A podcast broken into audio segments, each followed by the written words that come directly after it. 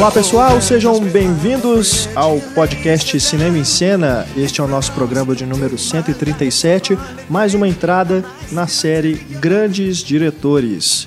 Neste programa vamos falar sobre a obra de Lars von Trier, cineasta dinamarquês, conhecido por seus filmes polêmicos, né? Não tem um filme dele que não tem alguma polêmica, alguma controvérsia que suscita algum debate.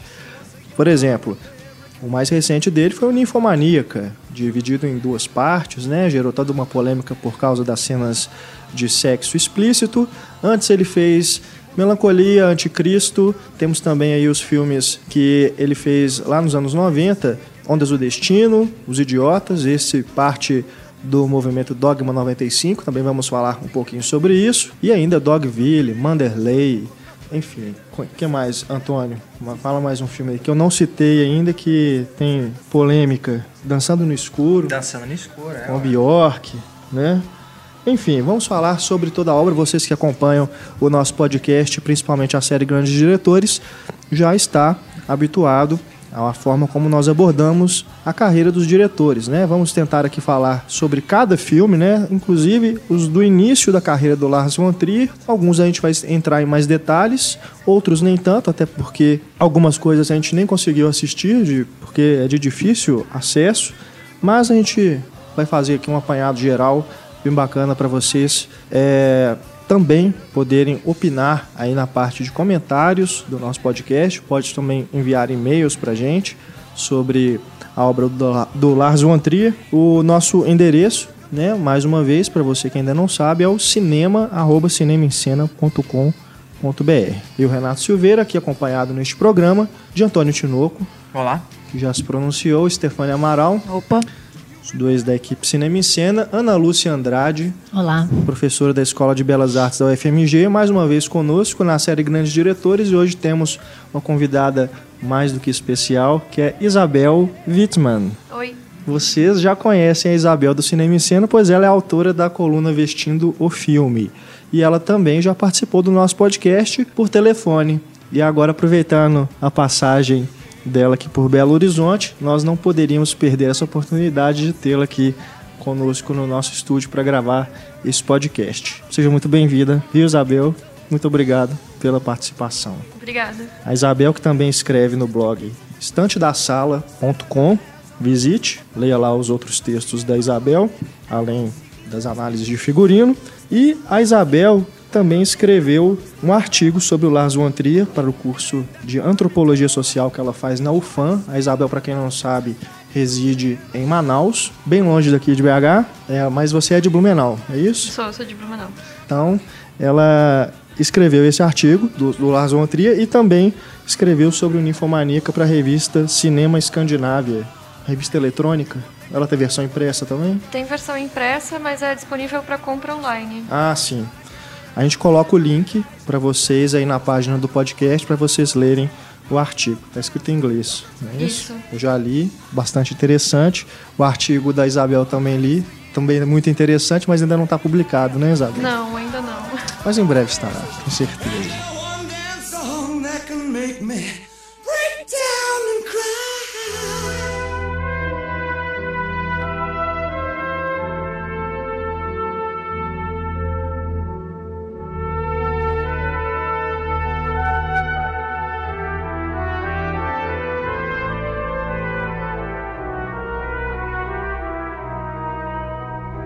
Bom, vamos começando então aqui o nosso debate sobre Lars von Trier. Lars von Trier, cineasta dinamarquês, que começou sua carreira já nos anos 70, né? 1977, carreira profissional, mas na infância ele já começava a fazer seus filmes. Antônio Tinoco, por favor, lembre-nos dessas primeiras façanhas cinematográficas de Lars von Trier. A Isabel pode me ajudar também, que ela viu, né? Em 67 ele fez um curta que é até engraçadinho. 67. 67, é. Com 11 anos de idade. Com 11 anos de idade. De o... E é tipo uma salsicha, né? Que salva umas coelhinhas lá. Já era polêmico. É, ele aparece montado numa espécie de bomba atômica, né? Alguma Parece coisa... uma lagarta, na verdade. Uma né? lagarta? É um bichinho, né? Mas eles não são muito bem bonitinhos, não. É. E Mas é, um- é filme live action mesmo, né? Animação. Stop motion. animação Stop stop motion? motion, é. Com o nome em dinamarquês, acredito, né? Torrenteu Squashland, alguma coisa assim. E aí depois ele tem um de 1900, ele fez um curto em 68, outro, outros dois em 69, né? E aí tem um em 70 que a tradução é algo como Por que escapar de algo que você não pode escapar? Porque você é um covarde. Um título já polêmico novamente, né? E é uma história de um garoto, né, que, que meio que se recusa a ajudar uma mulher que teve um acidente de bicicleta, né, e que sai correndo, né? Isso. Ah, a- E- a- essa mulher no começo do, do filme tá na calçada com a cabeça enfaixada e aí começa uma perseguição. é, esse, esse menino fugindo e a pessoa com a cabeça enfaixada indo atrás dele. E aí, câmera na mão e tal, né? Isso em 1970. Já desde o início, desde mostrando início. esse estilo que ele vai seguir, né? câmera na maior mão parte. e, e vários cortes, assim, ele insere alguns elementos. Já ele tinha 14 anos, ele já coloca uns elementos, tipo um- umas imagens em movimento rápido para dar uma tensão na perseguição. Já dá pra ver que ele já tá dominando a técnica ali, no, tentando explorar. E eu com acredito, 14 anos de idade. Né? 14 anos, né? eu acredito que já dá para perceber as influências também dos cineastas que ele tem como né, os mestres, inspiradores da obra dele. Inclusive o Tarkovsky, ele dedica, é o anticristo que ele dedica ao Tarkovsky no final, né? Orson Welles, Orson Welles, né? que é o conterrâneo dele mais famoso antes dele, né? E eu li uma curiosidade também que o Von do nome dele é uma, uma homenagem ao Von Stromheimer. Isso. É porque E ele não é não nobre, tem então ele né? é, não é nobre. É Lars Trier de nascimento. E, na- e ele ganhou esse apelido durante a faculdade. Provavelmente é, uma coisa jocosa dos colegas dele ele a- adotou. Devia ser arrogante, aí colocaram um título de nobreza pra ele. Isso. Gente, mas é muito difícil uma pessoa muito inteligente não ser arrogante. Ou pelo menos soar para os que não são. Sim, É. é. Exatamente. Passa essa impressão às Passa vezes, essa né? É. Aí Então- depois, em 71, ele tem o A Flor, né? Um outro curta, que já tem. Já, ele já mostra uma preocupação de contar mesmo uma historinha, né? Com começo, meio e fim. Que é um garoto que acha uma, uma flor despedaçada na rua, né? E decide plantar essa flor e tal. E ela meio que cresce assim. E ele vai é, comparando né, o garoto com o crescimento da flor e tal. É bem interessante. Preto e branco, o curta. Preto e branco e já tem uma relação assim é, do ser humano com a natureza que também nas obras mais maduras dele vai aparecer porque essa flor ela fica plantada perto de uma construção então tem essa ameaça o tempo inteiro ao crescimento dela É curioso porque esse talento depois ele vai aperfeiçoar estudando cinema, né? Na Danish Film School.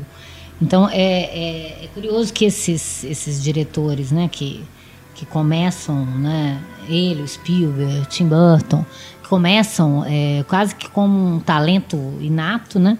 E, a- e se aperfeiçoa estudando, né? E, e sendo influenciado por outros diretores, né? Porque o cinema dinamarquês ele é pouco conhecido, mas quando a gente estuda os primórdios do cinema, tem uma, uma riqueza impressionante, né? De, de experiências feitas antes de Griffith e tudo, e é muito pouco conhecido, né? E o Carl Theodor Dreyer, que é o nome mais conhecido antes dele. Ninguém nunca tinha ouvido falar em muitos nomes da Dinamarca, né? É, durante Com certeza muito tempo, né? Acredito que depois aí do Dogma 95, É, que a aí gente realmente outros, começa a ouvir falar dessa nova escola, né? Uhum. Que além do Lars von Trier tem o Wittenberg, a Suzanne Bier, Uhum. entre outros. Aí depois a gente fala mais sobre eles. Aí ele teve um curto em 77, outro em 79, né? Que a gente não dá pra pegar muita informação. E depois tem o Nocturne, em 1980, que, que é um curta bem onírico, né? Uma estética que eu achei bem parecida com ao, ao longa-metragem dele, ao Elemento de um Crime. E é uma, parece com uma questão uma mulher, né? Que sonha com, com um intruso que invade a casa dela e tal. E aí conversa no telefone com outra, né? Também é um curta bem interessante. esse de 77 é, é disponível para assistir no YouTube é The Orchid Gardener é, jardineiro das orquídeas ali. E ele também é interessante, assim, já ele é o próprio Von Trier interpreta o personagem principal e é um artista que ele não consegue mais é, expressar a arte dele e, e é internado num sanatório e ele desenvolve uma relação com duas enfermeiras, com uma delas é, a relação é é de sadomasoquismo, é BDSM. Então já é um tema que também depois vai aparecer, né, no é. Ninfomaníaca. E é, e aí ele e aí é, já dá para perceber assim também a forma como ele usa a música, né? Nesses dois filmes, no, no do Jardineiro da Orquídea, ele usa música folclórica alemã e, e depois ele continua usando é, no, no, no Nocturne ele usa o David Bowie e ele está sempre utilizando assim ou músicas clássicas ou músicas populares de uma maneira bem interessante, no, que integra legal com, com esses curtas. É, é nesse que você falou agora, que até me mandou a cena específica, ele se maquiando no espelho, é. né? ele veste de mulher, já começa a questão do gênero forte. Sim.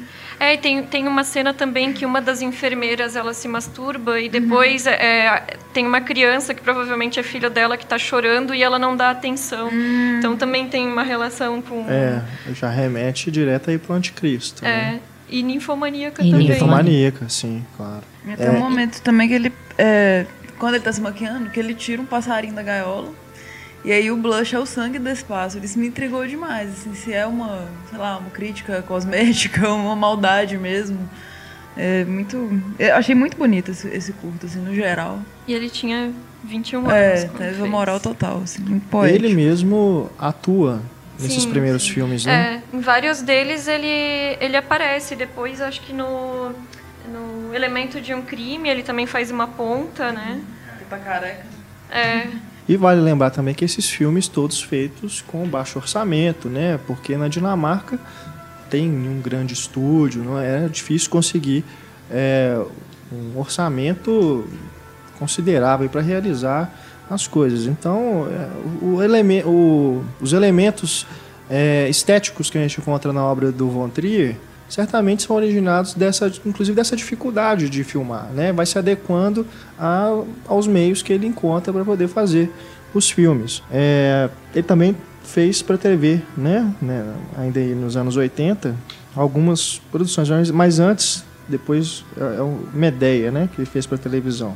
Inclusive, isso baseado no roteiro do Dreyer. Isso. Mas antes, vamos falar sobre esses filmes que a gente já mencionou aqui rapidamente. Primeiro de 84, primeiro longa para valer o elemento de um crime.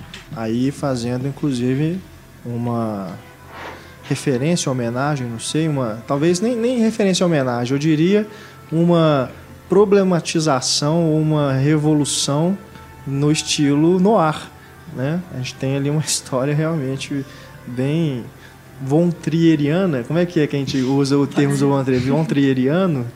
Porque sempre tem isso, né? A gente é. pega o, cinea, os novos sobrenomes de cineasta e transforma em adjetivo.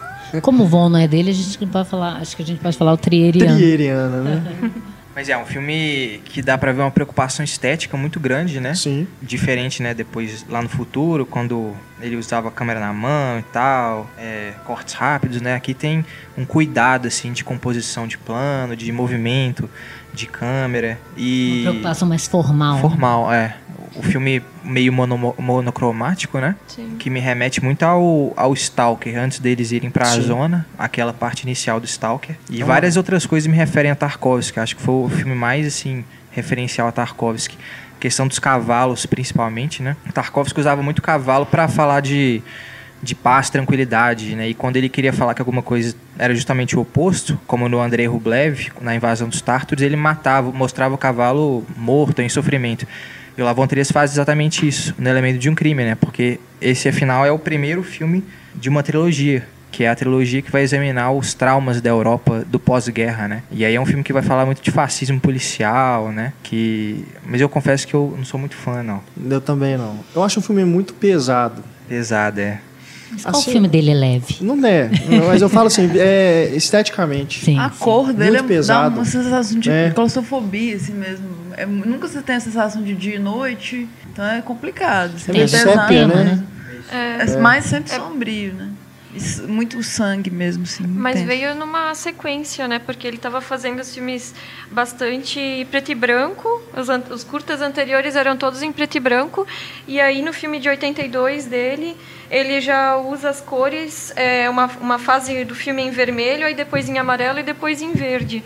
E brincando com essa coisa do monocromático, né? E aí no elemento de, de um crime, ele é um sépia, mas ele é meio alaranjado, Sim. assim, né? E, e contribui, eu acho, para a sensação de claustrofobia, como vocês falaram do, da ambientação. Esse de 82, né, que seria é o Images of Liberation, né? O título...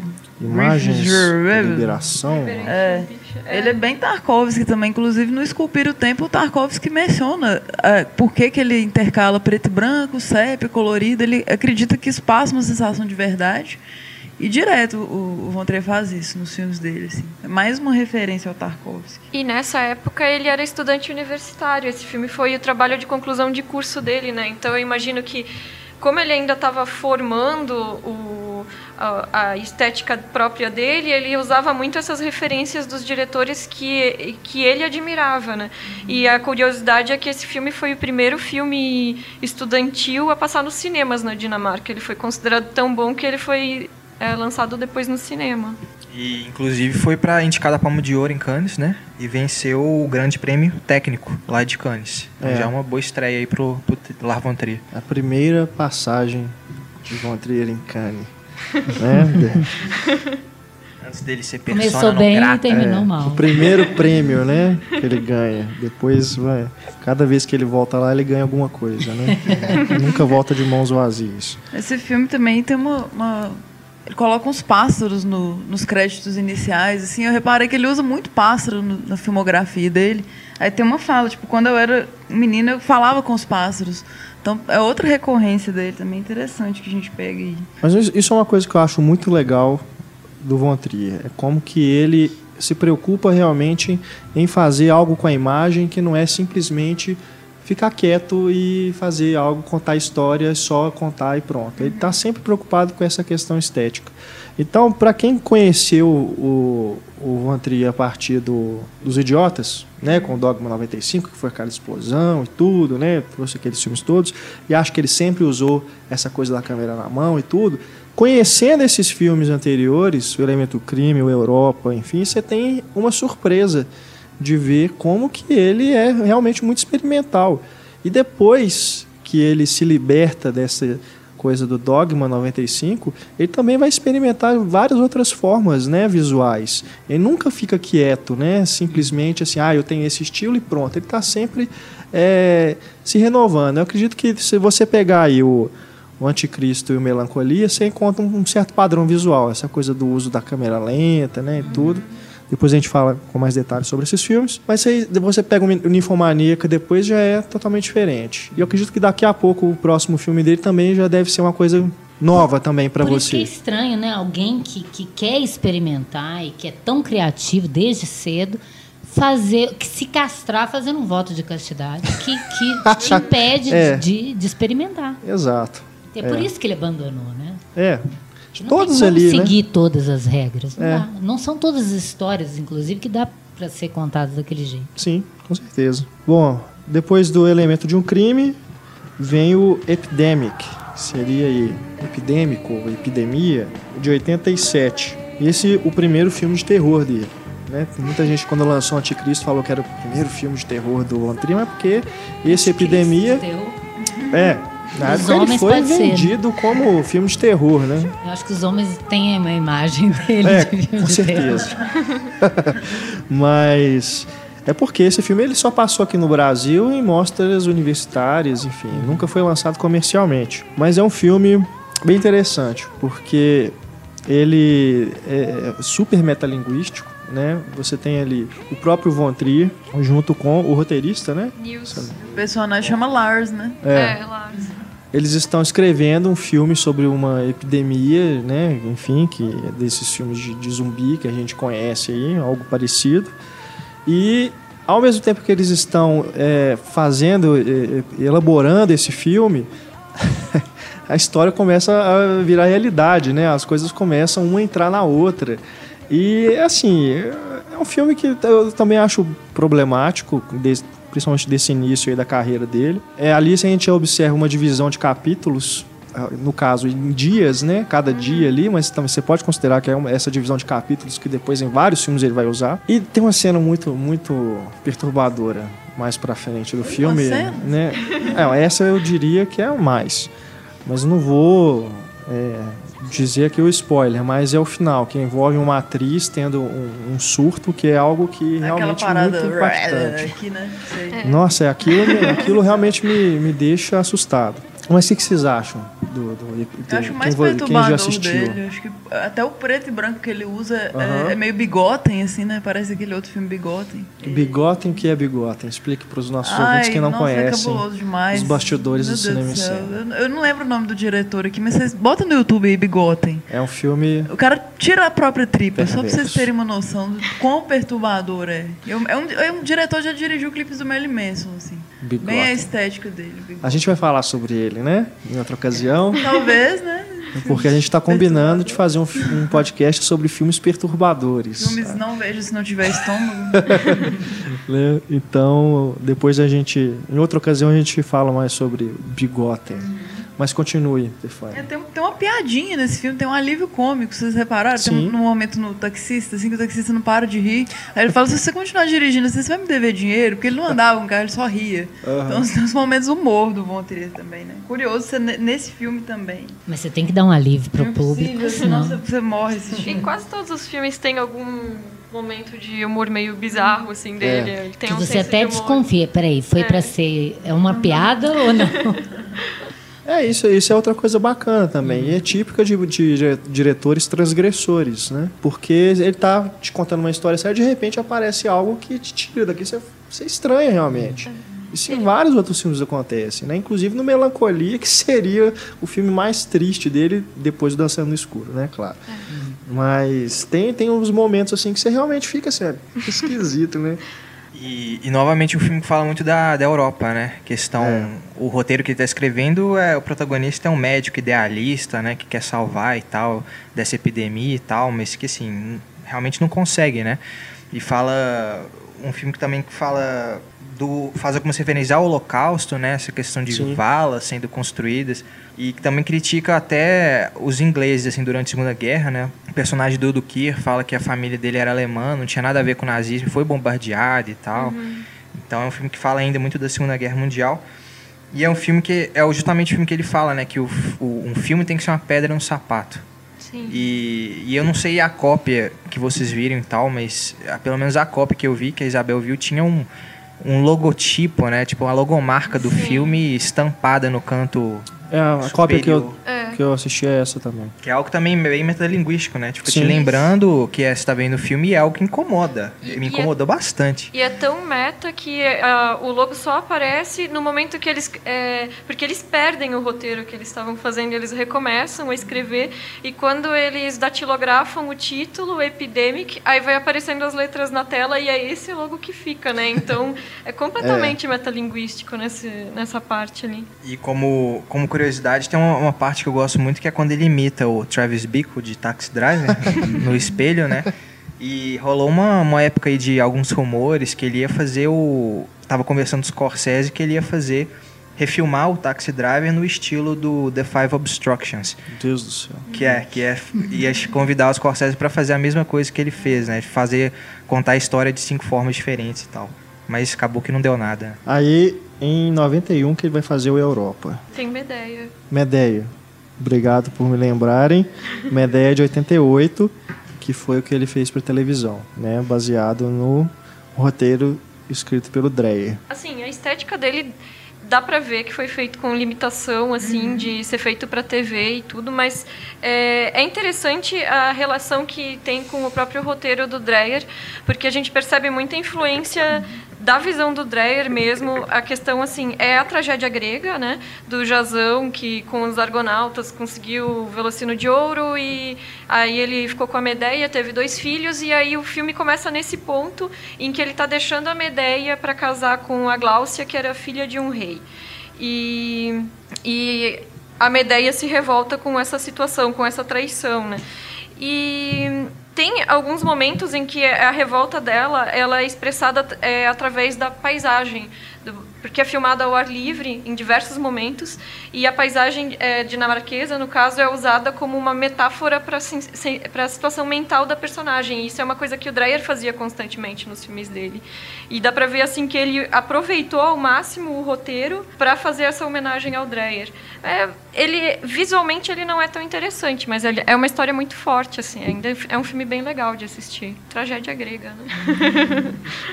Tem uma ideia de 69 do Pasolini com Maria Callas, né? Várias versões aí no teatro. Ah, a gente não falou que o Epidemic também foi para Cannes, né? Foi exibido na mostra Um Certo Olhar, mas não foi premiado. É.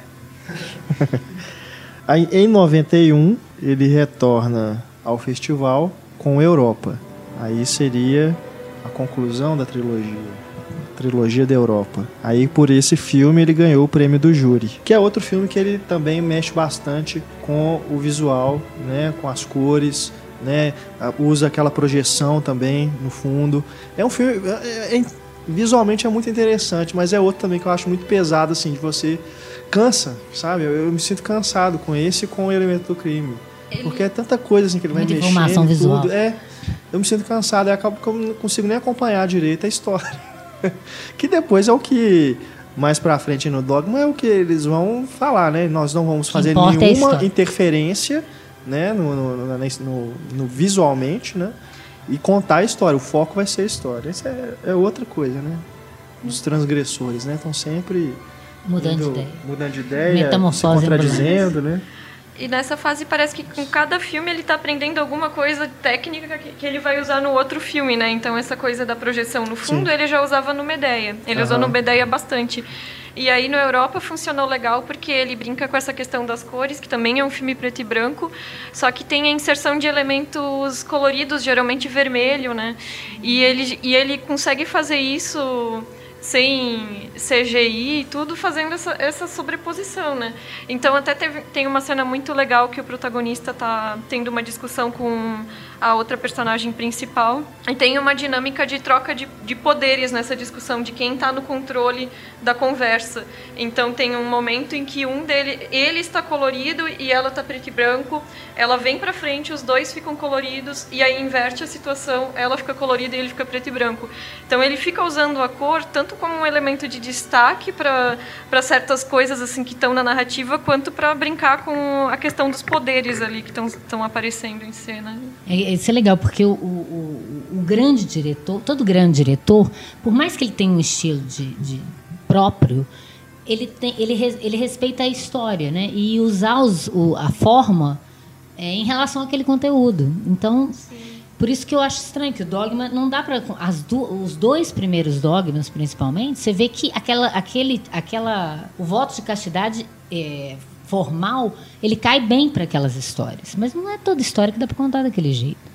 Porque são histórias minimalistas, né? Tem aquela coisa do dogma de que tem que acontecer no, naquele lugar e naquela hora. Uhum. E enquanto no Europa, de novo, é um filme que é na Alemanha de 1945. Já não poderia por ser de época. É, e já, e já é um... Ele também tem um pouco de noir, assim, tem um... Sim, como sim. todos os outros anteriores, tem uma influência, né? Não tem como fazer um filme desse usando um estilo dogma. Não é possível. Acho interessante a forma, nessa trilogia, mas nesse filme é mais marcante, como ele te coloca no filme, literalmente. Assim, é o início numa linha de trem, uhum. e aí o Max von Sydow narrando, uhum. e aí é bem. É, aquelas gravações de relaxamento. Vou contar é até. Hipnose. Um, é uma hipnose. É. Isso é. Nos outros filmes também tem, então é muito bacana. Tipo, é um filme, você está dentro do filme, você tá entrando. É no elemento de um crime, o protagonista também está sendo hipnotizado uhum. para contar a história. Na epidemia também tem aquele tem, momento. Também. Né? Tem. no filme. No Anticristo tem hipnose. Uhum. E, de certa forma, no Ninfomaníaca a gente também tem na figura do Stellan Skarsgård. Não sei, né? acho pronúncia, eu sempre me confundo. É uhum. Skarsgård, assim. né? Mas que é um ator que, inclusive, é recorrente na obra dele, né? Foi participando de vários filmes. E a relação que ele tem com a personagem da Charlotte Gainsbourg é meio essa também, né? Ele está servindo ali com o papel de meio que um terapeuta, né? Escutando ela uhum. e fazendo aquelas intervenções. cômicas. Ele e o, o, o Duque, que vocês já falaram, e o Jean-Marc Isso, Barr, que, se não me engano, está isso. na Europa pelo a primeiro filme com ele. Eu acho que sim, né? Que desde então ele sempre tá uma pontinha, né? É. O Duque é impressionante. né? É, é, se- ele sempre aparece uma hora ou outra. E ele realmente é um, é um filme pesado, mas acho que essa questão do uso de cores é, é, é muito interessante. Tem até uma cena que a gente tinha comentado que era que tinha um estilo meio meio Hitchcock assim, meio psicose na, na maneira como ele criou os enquadramentos e que é, existe um personagem que ele se corta e o sangue sai vermelho, o resto da cena é preto e branco, né? E, e esse uso do, do vermelho como elemento de destaque, isso é anterior ao, ao que depois foi super elogiado como, quando Spielberg fez no Lista de Schindler, né? Então vê que ele estava fazendo isso antes e às vezes passou despercebido, né? Atualmente é o Sin City que tenta, né, criar um efeito. Isso já tá lá desde o grande roubo É. do trem, né? É verdade. E é sempre elementos muito importantes que eles destacam Que eles de vermelho, destacam. como se fosse alguma coisa à frente daquele tempo, assim. Tipo, tem- a primeira vez que ele vê a mulher que ela tá lendo, o jornal, são de- detalhes muito importantes para a trama também, que, que vão ficar coloridos ali, né? E a empresa, a companhia de trem é a Zentropa, que depois eh, virou o nome da produtora, Produtora dele, dele. né? É, aí depois, em 94, ele tem uma série de seis episódios que, de acordo com o que eu li, funciona como um talk show experimental que mistura realidade e ficção. Mas essa realmente não consegui descobrir muita coisa sobre ela. né? Só que aí no mesmo ano ele faz O Reino, que é uma minissérie de... Primeiro tem quatro episódios, né? Depois ele volta em 97 com mais quatro episódios, que é realmente excelente. Fez muito sucesso, Fez muito né, de sucesso. audiência. Está disponível em DVD, se não me engano, foi até lançado em Blu-ray. Essa que tem um Recentemente. paralelo com o Twin Peaks, todo mundo fala. Sim. É. Ela- Paralelo, assim, do, do- do estilo, Estilo né? esquisito. É, o estilo esquisito. é. Surrealista. Porque é uma, é uma- passa no hospital, né? Um hospital que seria o, o símbolo máximo da ciência como, como perfeita e sem erros. E que aí. É um, que é um hospital de verdade. Eles filmaram é, no hospital que é o, o, o título original é The Kingdom, né? É o hospital que é, que é apelidado de Kingdom na Dinamarca. Eles filmaram lá mesmo. E aí ele vai contrapor justamente o lado espiritual, né? Que é o que lado que começa a entrar na vida dos personagens e meio que corroer o prédio, né? Como figura e física mesmo. E é, e é ótimo, assim, porque combina muito bem momentos de puro terror, que a gente estava comentando uma cena que envolve o Dokir, um, um parto, né? Que é uma, Sim. Uma cena que fica na mente porque é terrível. E momentos de humor. É uma cena extremamente engraçada, né? Uma série extremamente engraçada. Acho que, é, acho que dos trabalhos do Von Trier é onde ele mais consegue expressar esse senso de humor diferente dele.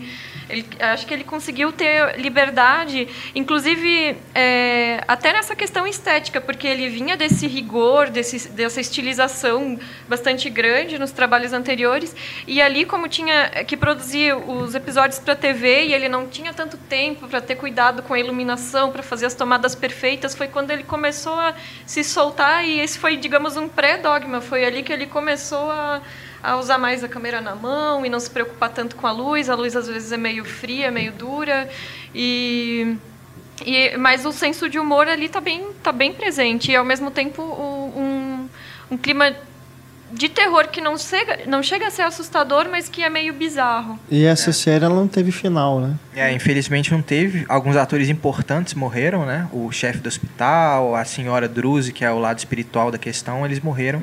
E aí o, o Lars, pelo visto, desistiu de, de continuar a história, né? Mas é interessante. Outra coisa também sensacional é a participação metalinguística dele no final, né? Que ele Muito aparece boa. de terno, assim, com uma cortina atrás e fazendo uns comentários meio com malícia, assim, né? Hitchcock. É, é, meio Hitchcock, é. E aí, no, no- depois dessa cena do, do Kira, ele aparece tampando os olhos, tipo, ai, meio assustado, sabe? As- é, tem tem um episódio até que ele faz um discurso no final que ele fala alguma coisa assim de eu poderia ter mostrado mais, mas se eu mostrasse vocês não iam ter tanto medo. Que ele fica brincando e, e explicando qual é a lógica de como a própria série está sendo produzida. Bacana. E aí ele, ele sempre termina com uma saudação, que é, é alguma coisa que é entre o bem e o mal. Ele faz uns gestos bem dramáticos, assim, É. para finalizar.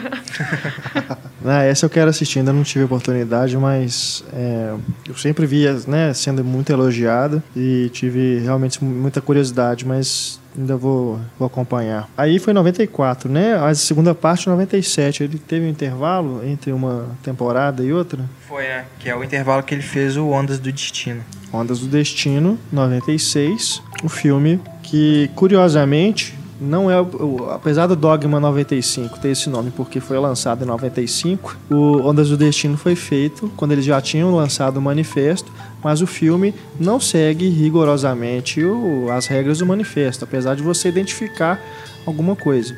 Ele, né? ele usa música pop. Sim, né? Mas é o estilo, o estilo visual mesmo de filmar, sim, sim. né? O, Tem muitos elementos. O manejo né? da câmera, né? Mas, mas é, não tá dentro desse cinto de castidade mais de uma trilogia que ele inicia, que é a trilogia Coração de Ouro, que é um que vai formar três filmes onde as heroínas se mantêm inocentes apesar das ações delas, né? E é Os idiotas, Os idiotas dançando, no, dançando escuro, no, escuro, e o Ondas do Destino. E esse é um filme que para mim deixa bem claro que como que fé é diferente de religião, uhum. né? Como que é. a fé a representa a personagem da da Emily Watson e a religião como que ela é deturpada, né, por várias pessoas ali na família da da, da Bess, né? Extremamente conservadora, aquele, aquela comunidade ali que não permitia mulher no, nos enterros e tal, sempre estava julgando questão do sexo e tal. Mulher não podia nem falar. Não podia nem falar. E é interessante que ela vai tentar a salvação, isso é sinopse, né? Vai tentar a salvação do, do marido dela, justamente pelo que seria o, o pecado, assim, entre aspas, que era considerado pecado. Né? É, é uma personagem bem a ver com, a, com a outras que ele vai fazer né, nessa, nesse momento. Se eu não me engano, se não é o primeiro papel da Emily Watson, pelo menos foi o, que ela despontou, dela. né? Ela não era de Já forma alguma conhecida, Oscar, né? Ganhou um monte de, de prêmio. Ela tá maravilhosa, né? Sim. Ela tá Sim. maravilhosa, porque se ele tiver com uma atriz errada naquele filme, não dá certo. Ele dirige muito bem. A, a coisa mas da... ela é preciosa naquele A filme. inocência que ela passa no filme é incrível. É. Se você não comprar essa inocência, essa ingenuidade quase infantil que ela Sim. tem, você não consegue acompanhar aquela história. Ela, ela, na verdade, ela tem um comportamento infantil e, e, até na maneira como ela lida com a fé, né? Porque uhum. ela parece realmente uma criança se Pura. comunicando com Deus, né? Que ela ela fala com ele em voz alta Quase e ela louca, faz né? a voz dele para responder, é, né? Meio louca também, é. né? mas enfim. E eu acho muito bom é como que ela torna a gente cúmplice olhando para a câmera, todo aquilo é, é incômodo demais, né? Muito. Cada vez que ela olha para a gente assim, uhum. você, você fala, meu Deus, o que, que eu tenho que fazer aqui, né? Te, te, te cobrando um posicionamento pensar sobre aquilo, refletir logo, sobre logo na aquilo. primeira cena, né? Logo no final da primeira cena. Quando ela, a gente vê todo ela sendo oprimida né, por aqueles membros da religião, ela sai da igreja meio sorrindo e sorri e olha pra, pra gente, é. né? Não, em, em, momentos terríveis, que vai acontecer coisas terríveis com ela, ela olha pra gente também. E, e, esse filme marcou a mudança dele do, é, do, do dos protagonistas, né? Que até então eram sempre homens idealistas e aí ele começou a fazer esses filmes foi uma sequência de filmes em que as mulheres viraram protagonistas. E aí entra a questão, né, do, se é um discurso misógino ou não, né, que ele constrói com os filmes, né? E no caso dela, é, ela com essa ingenuidade, ela passa por todo um processo de, de martírio e é interessante que em algum em um momento ela chega a falar assim, quando ela ela faz sexo com vários homens para tentar salvar o marido e ela chega a falar assim que ela ela ela é boa nisso. Só que é uma coisa que ela diz que é boa, mas nunca é bom para ela. Nunca, é, é, é, sempre para os outros. É, ela ela vira um é, digamos um recep receptáculo de desejo, eu tinha colocado, né? Porque ela, ela fala que é boa, mas nunca é uma coisa que é para ela. É, é como com, o marido a convence a fazer aquilo. Sim. Se for por ela, ela não vai fazer, mas se for pelo é por outro, ele. ela vai fazer. E isso é legal porque também, acho que nesse filme, eu também não, não, não me lembro bem dos, dos anteriores, que eu não revi, mas ela eu acho que é onde ele ele começa para valer que é uma, é uma característica que ele vai ter até hoje de um flerte muito forte com o melodrama né? Ele tem características do melodrama que, no, que desemboca desse filme no, no além desse que eu acho até mais do que o do Melancolia, de mais terrível, é o Dançando no Escuro. Sim. Esse mesmo tipo de personagem, uma situação que te comove, que você compreende aquela situação e você não consegue imaginar como que o personagem vai sair daquilo e, e você sofre junto com ele, né? Você não consegue nem condená-lo, nem julgá-lo. Que é uma, uma outra coisa que eu acho muito legal dele. Essa. Como ele brinca com a, a, a, o julgamento do espectador. Né? Em, que momento, em, em algum momento você está torcendo pelo personagem, tem hora que você fica contra ele, tem hora que você se posiciona, né? Ele não é essa personagem exatamente, mas em outros filmes vai ter sempre essa questão de de repente o herói age como um vilão ou modifica a personalidade de uma forma que te afeta, porque você está acostumado com um tipo de herói linear uhum. que você torce até o fim, né?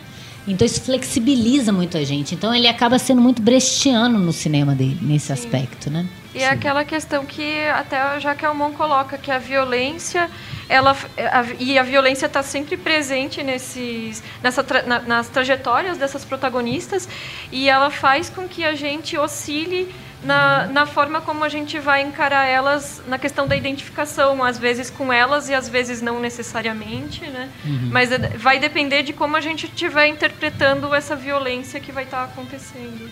É. É, eu acho muito legal nesse filme também o questionamento em relação à igreja, assim, ela fala é, como você pode amar uma palavra? O momento que ela ganha voz na igreja, né, que ela rouba a voz na igreja, que ela tá lá vestida com o estereótipo de uma prostituta, né? Uhum. Aí eu sempre lembro da música do Chico Buarque, Joga Pedra na Geni, naquela hora.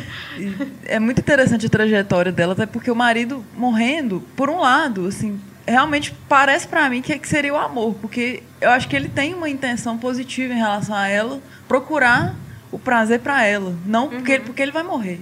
Ela, pra ela, ela é que, horrível, né? É, é, ela tá fazendo por ele, mas ele gostaria que fosse uma coisa para ela. Mas ele, eu acho que ele não tem nem noção do que ela tá realmente fazendo, é. porque ela interpreta tudo do jeito dela, né? De certa forma, é um pedido meio egoísta dele, porque ele percebe que aquilo incomoda ela, mas ele quer tentar forçar a situação para ver se ela se acostuma, né? Uhum. Com... com a ausência dele. É. É, na verdade, eu acho que ele conhece muito pouco ela. É, dos filmes dele, eu diria que esse é o que eu gosto mais. É, é muito bonito, né? É muito, é muito forte, muito. Tem também o brinca tem a... demais com a nossa catarse, é, ele é, é terrível. Como você falou, né? Usa música, músicas pop, é. né? Naqueles. Muito boas as inserções. Seria... São, comentários de cada capítulo é, perfeito. Cada capítulo, exato. Né? Antes de cada um tem um movimento, né? Uma cena. Que tem uma mistura ali de pintura com, é... né, com uma interferência digital, não sei o que, é aquilo. É muito é um filme realmente muito bonito. Agora eu disse que antes que o, foi a partir dos idiotas que ele estourou, mas esse filme ele já começou realmente a fazer sucesso mundialmente, porque não só a Emily Watson foi indicada ao Oscar, né? Só aí já dá uma projeção uhum. enorme para o filme, mas ele também ganhou o grande prêmio do, do, júri. do júri lá no Festival de Cannes. É. Então aí foi realmente o primeiro grande sucesso, né? E aí a partir daí que veio o Dogma 95, quer dizer, o cara que já faz um filme desse, né, que arrebata o público, aí ele vem com essa questão das regras, né, de desafiar a, a forma convencional de fazer cinema e tudo. Aí realmente vai chamar mais atenção ainda. Então vai, vai entrando aí numa série de, de eventos, né? A cada filme vai surgindo uma questão diferente.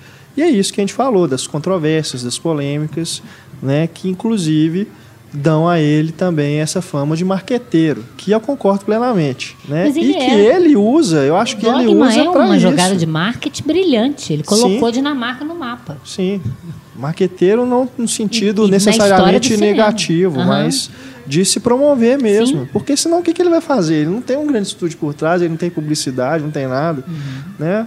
Mas. Não, é, hoje em dia você estuda história do cinema, você fala do neorrealismo, do, da novela, e você fala do dogma. É, virou um, um movimento ah. importante na história do cinema. E antes disso, você só conhecia o Dreyer, do é. cinema dinamarquês, né?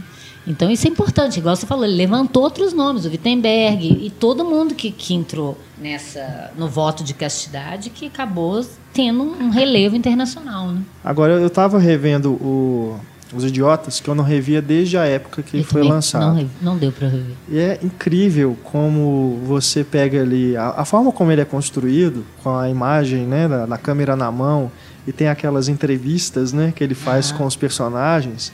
Cara, todos esses filmes que Hollywood faz hoje em dia de terror, Imita né, de aquilo. câmera na mão, é igualzinho aquilo, cara. É a mesma fórmula, é igualzinho. É Você pegar o estrutura, é igualzinho aquilo.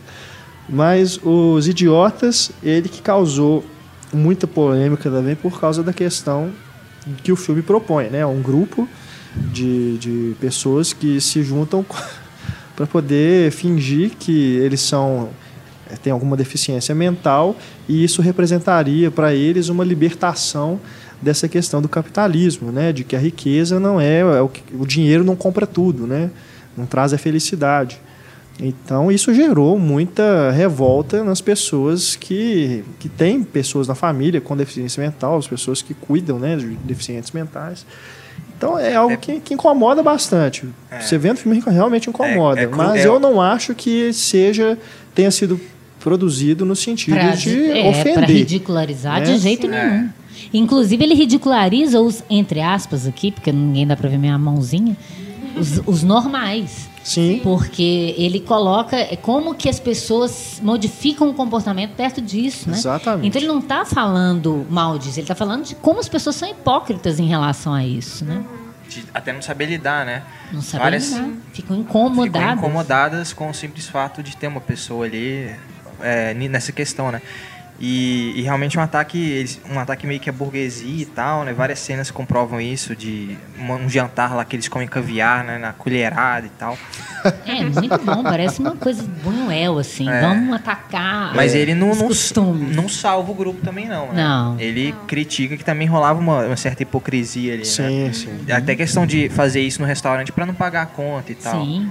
É o que eu tô falando, como ele flexibiliza isso. Ele te joga isso, você pensa uma coisa, de repente ele joga uma outra Joga outra informação que coisa. te faz pensar outra coisa. Então ele brinca com a sua catarse diante e a sua identificação diante dos personagens, que é incrível. É, desconstrói a própria ideia, né? É. Ele começa defendendo. Mas o dogma que surgiu em 95, na ocasião em que estavam se- estava sendo celebrado o primeiros, os primeiros 100 anos do cinema, né? Então eles realmente fizeram esse manifesto como forma de fazer uma proposta diferente, de desafiar realmente a norma. E de conseguir fazer um cinema fora daquele padrão. Porque se a gente pensar, né? Desde o do, do, do fim da nova Hollywood que a gente estava falando, né? Desde o Spielberg, desde 75 até entrando nos anos 90 até hoje, é esse cinema caríssimo, altamente tecnológico, que fica inviável para os outros países é, competir. Então, da mesma forma que o neorrealismo ele surgiu também na Itália como uma forma de fazer frente a esse cinema é, industrial, digamos assim, não vou falar só hollywoodiano, porque não é só Hollywood que faz cinema industrial, mas é, ao mesmo tempo ele é, e é uma coisa de, de, de um cinema mais próximo da vida, né? De, sem ser contra é, filmes de efeitos especiais, de ficção, né, ou de fantasia, mas que também é importante, né? Que o cinema não pode ser só filme de super-herói, né? E os outros países não têm chance para isso. É. Então, com essas regras, ele viabiliza, até pela imposição formal, ele viabiliza filmes de baixo orçamento. E filmes que, com histórias densas, cap- sendo capazes de, de ser contados daquela forma. O meu problema com o Dogma 95 é que me parece realmente essa tentativa de ser a novela vague, mas uma- de uma forma muito mais proposital. E se você É. vê os filmes da novela vague, você vê que tem uma proposta muito parecida, né, de, de você desafiar essa norma estética, esse padrão estético, esse padrão de produção, inclusive, né, não só visual, mas de, da, da forma como o filme é produzido. Mas você vê que ali não tinha isso das regras, né? Não tinha essa coisa do voto de castidade. Os caras... Era uma coisa muito mais natural, né? Cada um com, fazendo um cinema que fosse mais a sua própria cara, né? É, o, o dogma chega ao ponto de os diretores terem que assinar né, um pedido de desculpas para cada regra que eles infringem, né? Não, Ele não pode nem assinar o filme. É, não pode assinar o então filme. a questão da Começa aí. autoria vai para o água abaixo. É. Mas eles têm que se desculpar, né, com o resto do movimento a cada regra que eles infringem. E no- nos idiotas tem algo, tem um, um- um- um- como é que fala? Tem uma trapaça do Lars von Trier com a questão do uso da música não diegética, porque tem dois momentos do filme que toca uma gaita, né, uma música assim, não sei se é gaita exatamente o instrumento que usa para tocar a música, que é durante o filme e depois nos créditos. O que, que ele fez? Ele chamou o cara para tocar o instrumento fora, é, fora de quadro durante a filmagem, porque não podia ter música que não fosse diegética. Né? Então, para não quebrar a regra, ele trouxe o cara, só não mostrou, mas o cara estava no set durante a filmagem. Só para falar, que talvez as pessoas não saibam, eu fiz um resuminho das regras, né? Sim, pra... por favor. Que é a primeira do voto de castidade. As filmagens têm que ser em locação, sem acessórios ou uso de cenografia muito elaborada. O som não pode ser produzido separado da imagem, então não pode haver música incidental, a não ser que a música toque na cena. O terceiro, que a câmera tem que ser na mão, é, executando qualquer tipo de movimento, ou mesmo parada. O filme tem que ser em cores e sem iluminação especial. Isso também vai contradizer os filmes preto e branco que ele fez. Né? É, os, é, é, são proibidos truques foto, fotográficos e filtros né, que, que interfiram na, naquilo que você vê da imagem. Não pode conter ações superficiais, que eles chamam de superficiais, homicídios, armas e cenas de sexo gratuitas que não têm a ver com a, com a história. Não pode conter ação, é, já falei, é, vetados deslocamentos temporais ou geográficos, então filme de época também vetado. Tem que ser aqui agora. Né? É, são inaceitáveis filmes de gênero, que ele também vai. Logo depois vai fazer um musical. É. Fil, é, o final deve ser. É, o, a, a, o, formato final do filme tem que ser transferido para 35 milímetros, padrão, formato 4x3. Essa é uma regra que mudou também, né? Porque era, era, tinha que ser em 35, mas eles faziam filme com a câmera.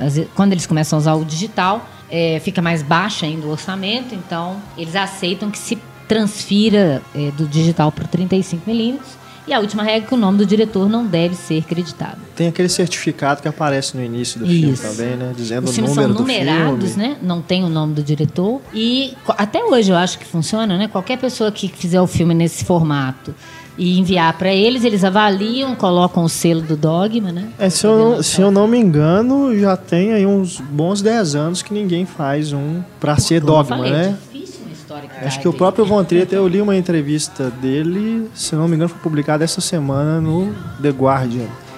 Que ele fala que, inclusive, acha que ninguém hoje em dia faz mais, está preocupado em fazer alguma coisa é, dos padrões regra, do né? dogma. Né? Mas tem bastante. Tem, inclusive, um filme americano do Harmony Corine uhum. né, o diretor do Spring Breakers, que a gente já falou sobre ele aqui no podcast, alguma, várias edições aí atrás, mas que foi feito justamente seguindo aí os padrões. Seguindo não, ele subverte várias regras do dogma, uhum. mas ele foi submetido para aprovação e foi aprovado, né? mesmo subvertendo algo que o Von Trier elogia, né? os diretores que quebram essas regras. Uhum. Que é legal também, né? Claro. Alguém que, que, que é contra um cinema hegemônico, criar é, regra já é esquisito, eu acho. Né? Você é contra as regras do cinema e você cria outras. eu já acho estranho, mas enfim. É, então, é, e, e, é óbvio que todo artista ele tem que quebrar a regra. Se a gente pensar no auge da Hollywood clássica, né, que você tinha os gêneros certinhos com as, com as suas características é, quase como uma camisa de força padrão, você tinha grandes diretores que burlavam esse sistema de gênero. Né? E eles são considerados grandes exatamente por isso, porque eles, eles foram além daquilo que era imposto. Né? Agora, se você pega tanto o Festa de Família quanto os Idiotas, é perfeito para essa estética. Sim. Aquilo que ele está querendo dizer. Né? Eu lembro no Festa de Família, aquela câmera na mão já começa a te incomodar desde o início, porque desde ela incomoda. Então você tá, é uma festa e tal, mas você está incomodado. Você parece um, um, convidado penetra numa festa, olhando para aquelas pessoas sem saber direito como, como se colocar ali, né? A forma como, ao longo do dia, como você não pode usar iluminação artificial, as pessoas vão ficando bêbadas e exaltadas, e aquela falta de luz, você não enxerga direito as coisas. Tudo isso combina com o clima do que está sendo contado. Né? Então, por isso que eu acho que. E, da mesma forma que, por exemplo, quando ele depois vai em seguida para o Dançando no Escuro, é perfeito as duas estéticas: a do dogma na realidade e o número musical com a estética do musical. É. Onde você tem mais cor, mais, eh, mais liberdade de câmera e tal. E que é perfeito para distinguir o mundo real e o mundo dentro da cabeça daquela personagem, né? Mas eu acho assim que talvez um pouco de. Claro, tem essa questão do do golpe de marketing, né, assim, envolvendo o dogma. Mas eu penso assim que é, até então ele vinha fazendo filmes que ele passou por praticamente todos os gêneros, né? é, passou por, é, mesmo que mesclando um com o outro, mas passou por noir, passou por terror, comédia, uhum. é, ficção científica um pouco ali no Epidemic, dá para dizer. E, melodrama. Melodrama. E talvez essa, essas restrições foi uma, foram uma maneira de também brincar e de se impor uh, as regras como uma maneira de tentar explorar a criatividade de outra forma, que é uhum. o que uhum. depois ele vai fazer no Five Obstructions. Sim. Então, eu acho que também é um, é um, é um alto desafio, né? Conseguir que, criar um material que seja bom dentro de tantas restrições. É, é verdade. Agora, é, isso me, me surgiu a dúvida agora na cópia que eu vi, que parece que é uma versão lançada em DVD, sem cortes e tudo, mas quando eu vi no cinema, eu não me lembro de aparecer tanto microfone no quadro. Parece é. bastante, né? Parece que tá o tempo todo querendo te lembrar que é um filme. É, é, tudo sujo, tudo rude. Assim. Eu lembro assim que tinha cenas que realmente não tinha como não perceber, porque até a sombra, né, do boom ali no, no chão, você via. Na hora que eu, aquela cena que ele tá correndo pelado lá. E é, é estranho. É, porque... qual delas, né? Aquela na rua. que ele sai atrás do cara da, ah, da prefeitura, né? Se eu não me engano. Mas, nossa, dessa vez eu reparei muito. Então não sei se foi para transferência pro, pro DVD que talvez estivesse né, com, com, o quadro um pouco mais aberto ali, porque a janela é estranho, mais aberta. Porque se quer um filme mais realista e uma preocupação mais clara com o enredo, que você entre mais naquele enredo. Mas essa estética, ela te lembra que é o filme o tempo, o tempo inteiro todo. e te tira dessa história. Então por isso que eu estou falando que é uma relação interessante com o Brecht, que ele te envolve e te faz questionar ao mesmo tempo. Então você tem uma relação de emoção e razão durante o filme inteiro, que é incrível e é dificílimo de fazer isso. Por isso que eu admiro tanto. Você pode até não gostar das histórias dele, mas isso, essa experiência que ele te faz passar enquanto você está vendo o filme dele é fundamental para qualquer ser humano né, em relação à arte. Você ser tocado de alguma forma, gostando ou não gostando. Não estou falando que todo mundo tem que gostar, mas passar por essa experiência, ainda que incômoda, passar por essa pedra no sapato e ter que ou você tira essa pedra, mas ele fica, você não, você não consegue ignorar essa pedra. É isso que eu estou querendo dizer, né?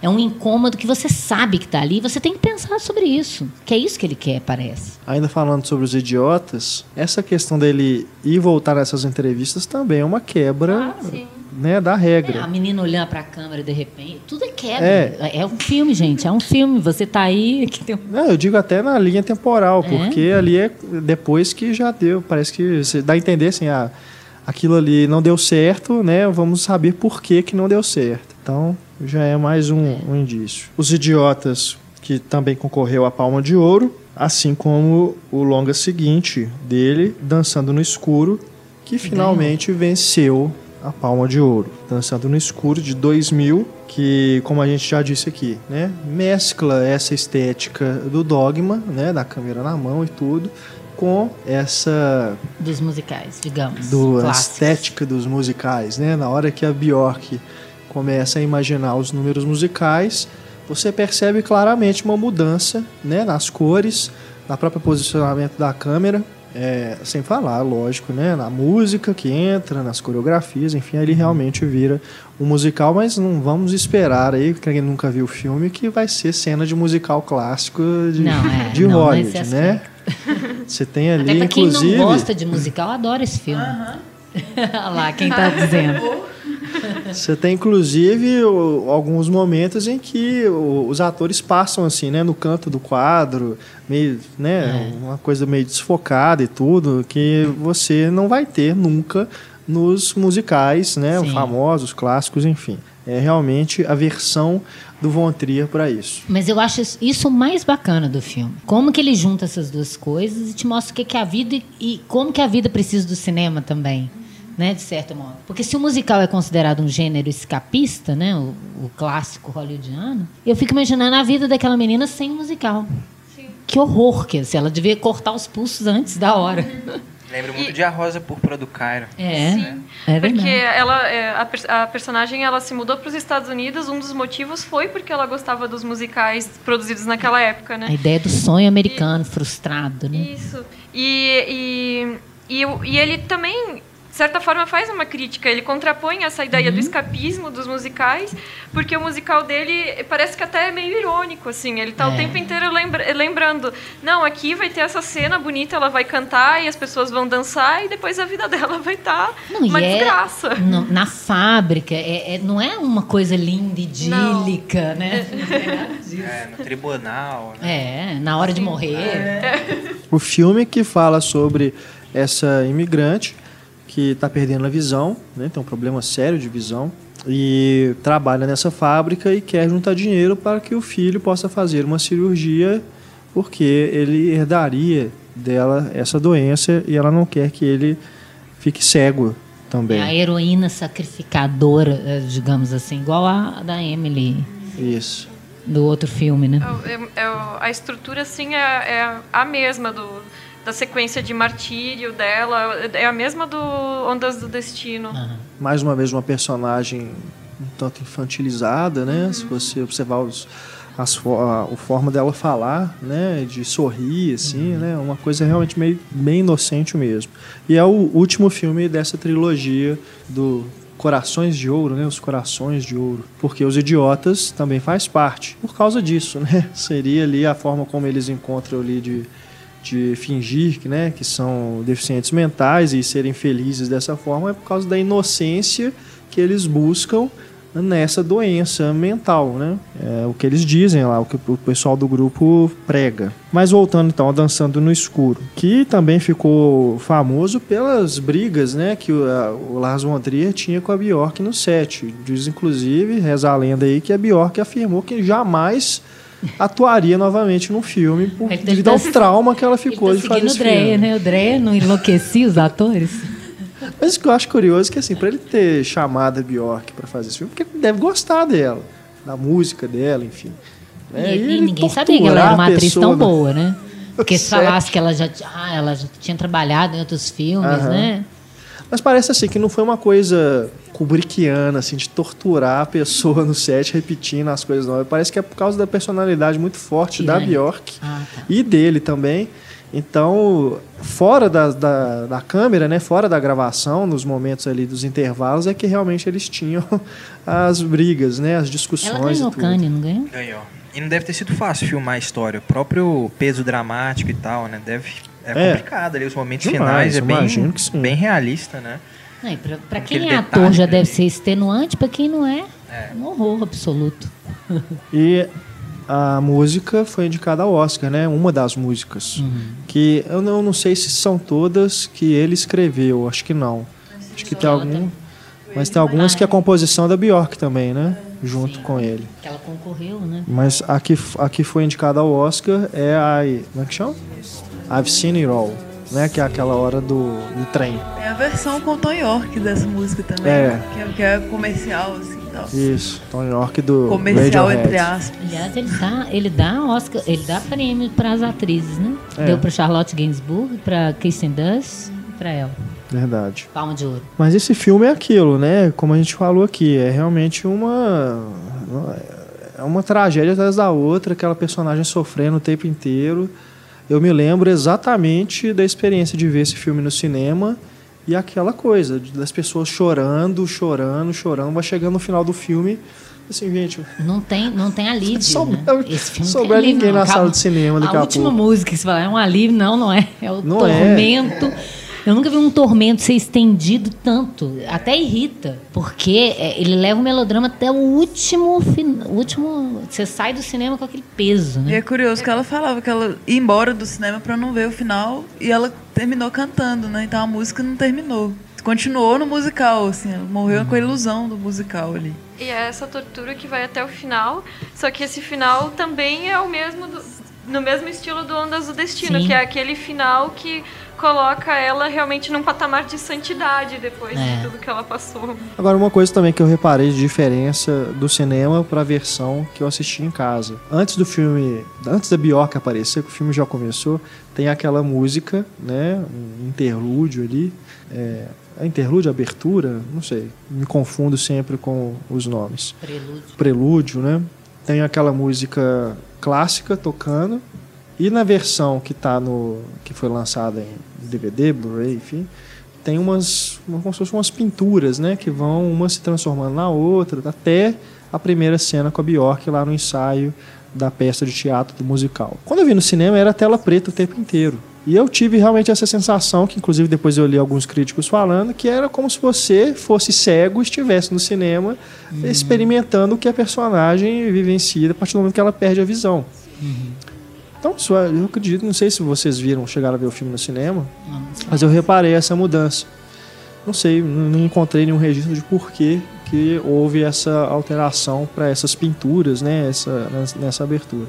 Achei curioso, mas no cinema foi realmente a sensação da tela, a sala totalmente escura e você só com a música, aquilo ali dura acho que uns, uns 3, 4 minutos, né? É um hum. tanto incômodo mesmo, você não está esperando aquilo. Hoje em dia ninguém faz mais esse tipo de coisa, é. né? Lá atrás era era frequente, né? Um pouco, não tão frequente assim, mas vários diretores utilizavam essa coisa da abertura, né? Da música tocando e tudo, até o filme começar mesmo. Né?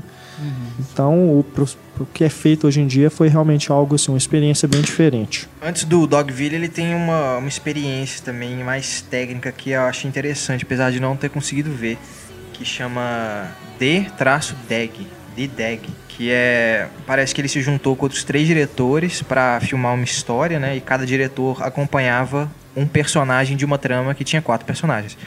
E aí os quatro filmes é, foram exibidos ao mesmo tempo na, na, televisão. E aí o espectador meio que editava o filme trocando de canal. E, e é uma história assim, é uma, são quatro personagens. Uma mulher que se une com outros três assaltantes. E aí eles vão se aproveitar do, do barulho dos fogos de artifício do Ano Novo para roubar esse banco, né?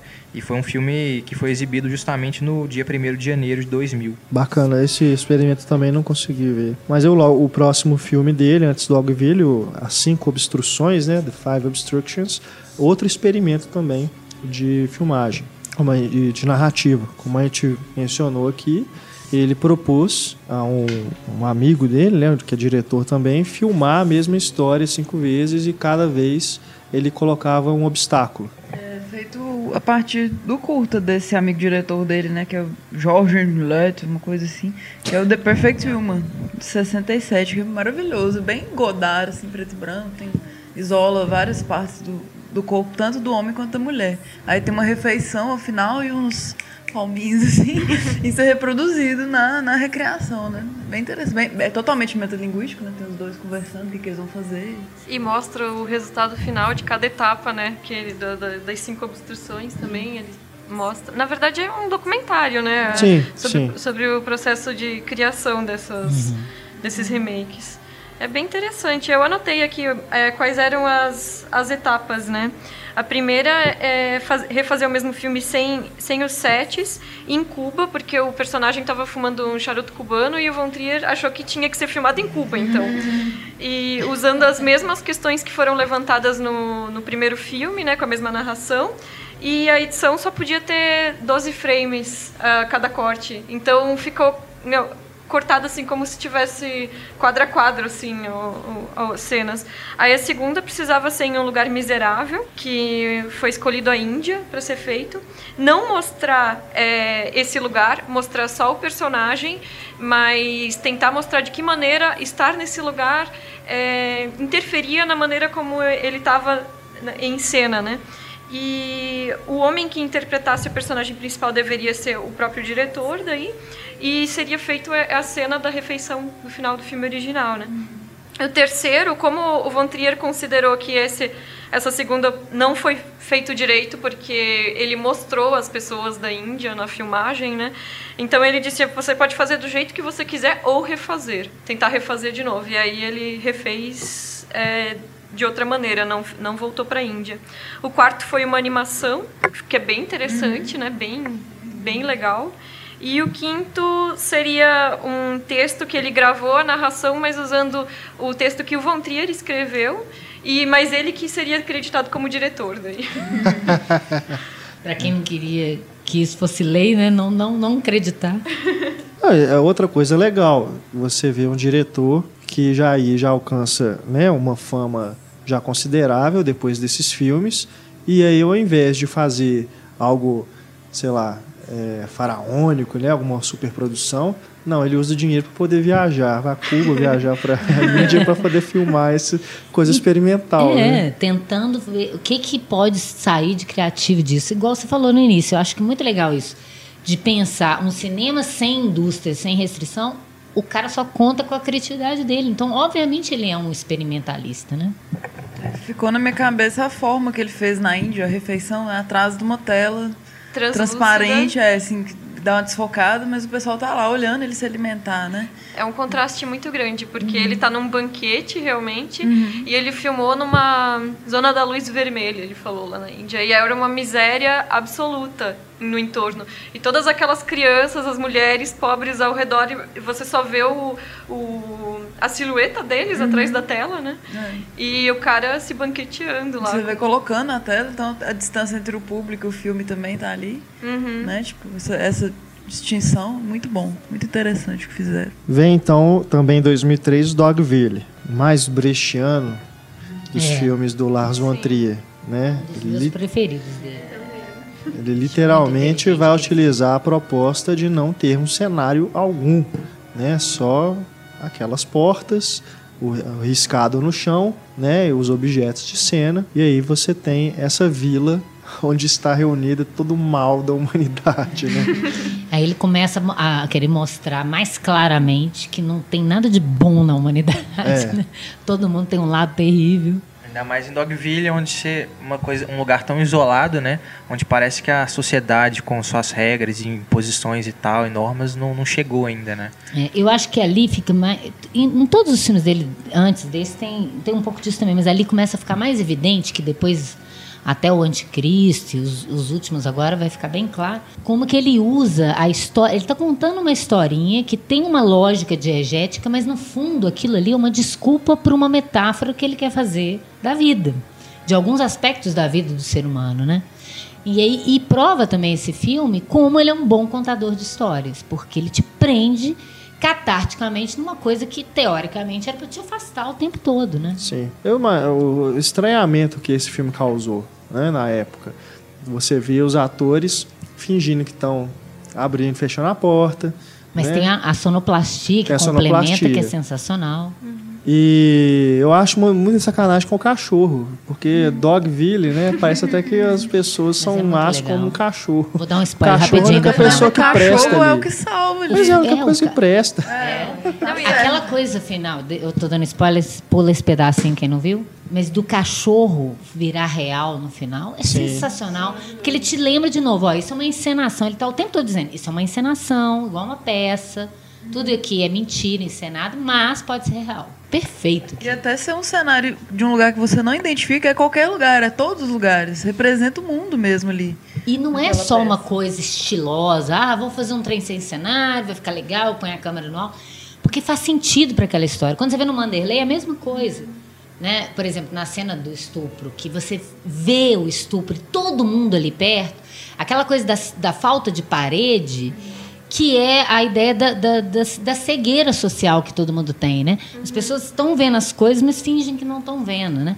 Que quando ele tira a parede, ele está metaforizando, está concretizando a ideia ali, né? E o, e o Isso que eu acho interessante. E o Dogville também no é, o cachorro, ele também serve como metáfora, né, para a questão que ele coloca da natureza humana, né? É. E até no final é um diálogo que a Grace tem com o pai dela, né, Uhum. que ele fala que os seres humanos são são cães e ela fala mas os cães eles também é, podem ser é, Dóceis. eles têm a sua própria natureza, a gente deveria perdoar eles. E aí ele fala que eles podem ser ensinados e podem ser ensinados muitas coisas úteis, mas, se a mas não se a gente perdoar eles todas, todas as vezes, senão eles vão obedecer à própria natureza. E é essa a visão total assim do filme, né? Que é a questão de a natureza humana é, por mais que tenham essas regras ali daquela sociedade, mesmo que uma sociedade mínima como aquela, sempre o que vai prevalecer vai ser um instinto, né? E tem um mal dentro de todo mundo e esse mal tá pronto para sair a qualquer momento. né? Sim. E o que acontece no final, você acaba gostando. Né? Isso é terrível. É, porque Isso é é, terrível. a ideia da brincadeira com a catarse. Você tá doido, pô, com todo filme que o hero, a heroína o herói tá sofrendo, você quer ver o vilão. Aham. É a tá violência aquilo. que desloca a identificação. E aí, quando ele faz isso, você fala, putz, ele quer que você pense Sim. sobre isso. Você tem um alívio, mas é terrível. Ela tá agindo igualzinho quem agiu Exato. com ela. E- É horrível. E, e até então ela agia com culpa, né? Que até a gente nem mencionou, mas ah, em Dançando É. no Escuro, a protagonista também tinha um sentimento de culpa, né? E a Grace, ela também tem esse sentimento de culpa tanto no Dogville No quanto no Manderley. também.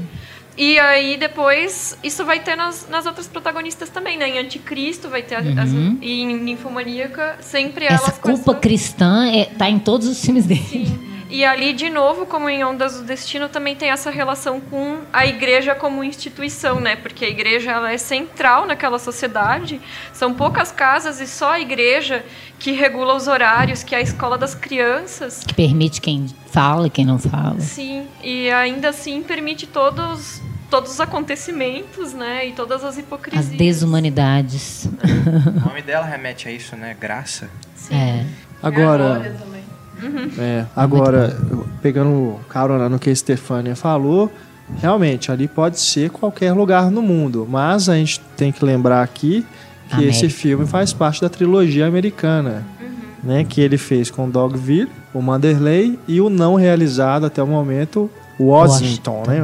O Washington, né? Mas não tem o H. É. O depois capitalismo, né? ele termina o filme, o Dogville, com Young Americans do Bowie. Manderley também, né? Manderley Também. também. É, Ah, tem pela E relação. os assim, créditos são muito bons. Muito bom. São fotos ótimos. Muito bons. Isso é As paralelo com o que tá ali. É isso, né? Exato. Tá vendo a realidade aqui? Ó, isso é uma encenação, mas olha a realidade como tem a ver com isso. Né? É, mas é, mas é isso. É, é aquilo que também se criou ali de da, dessa lenda de que ele nunca foi aos Estados Unidos, mas sempre fala dos Estados Unidos. É. Que é mentira, né? Tem, tem registros de que ele já foi aos Estados Unidos, sim. É, mas é isso, os Estados Unidos pode, ele pode estar falando aquilo, ele pode ser aplicado em qualquer lugar do mundo, mas ele está situando nos Estados Unidos e mostra também o que ele pensa sobre a forma como o capitalismo dos Estados Unidos lida, o imperialismo norte-americano lida com o resto do mundo também. Porque é o imaginário que é vendido pro mundo, né? É. Deles. Isso é- pode pegar também o Dançando no Escuro, é a mesma coisa, porque É, a Bjork é é, imigrante, está nos Estados Unidos e ela vai ser vítima do sistema judicial americano e as outras coisas, né? E a O o- ganância. É, o que o policial faz, né, para poder Uhum. sair da sua dívida, né, faz com ela, enfim. É. Que ela sofre ali tudo, né, ele está criticando muito da, da cultura americana, da sociedade americana, né? E também tem o- aquele personagem que, que se envolve com a Grace no Dogville, que é o Tom, que é...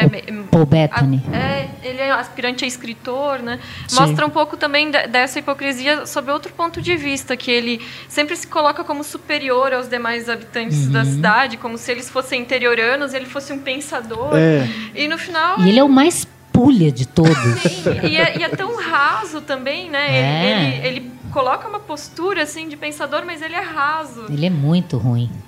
ruim assim. O personagem é terrível. Sim, é, Agora eu imagino que o fato dele não ter gastado dinheiro quase nenhum com cenário permitiu que ele pagasse Nicole Kidman, Willie Dafoe, James Caan, Mas Laurie a, a Bacall. lógica John daquele Hurt pra cenário, narrar, né? filmar aquilo ali, a- aquela orquestração ali também é muito difícil. Claro, mais barato. É, mais barato do que, outro, do que outros. Mas a lógica daquela filmagem, até porque chega um momento que você até esquece Sim, que.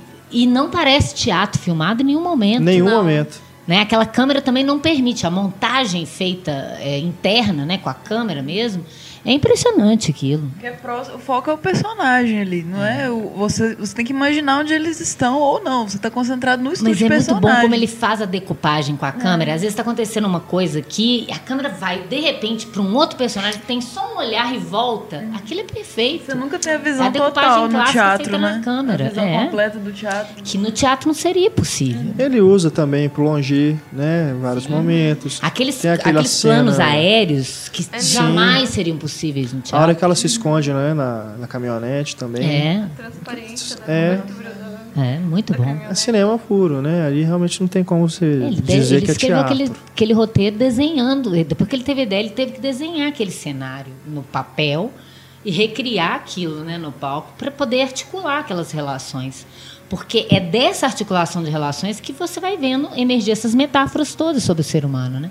Sim. A história em si não interessa quem é a Grace, quem é o pai dela, isso não interessa. Interessa é, um, é tudo desculpa para ele discutir essas questões e, e esse caráter da, da, de vários aspectos da natureza humana.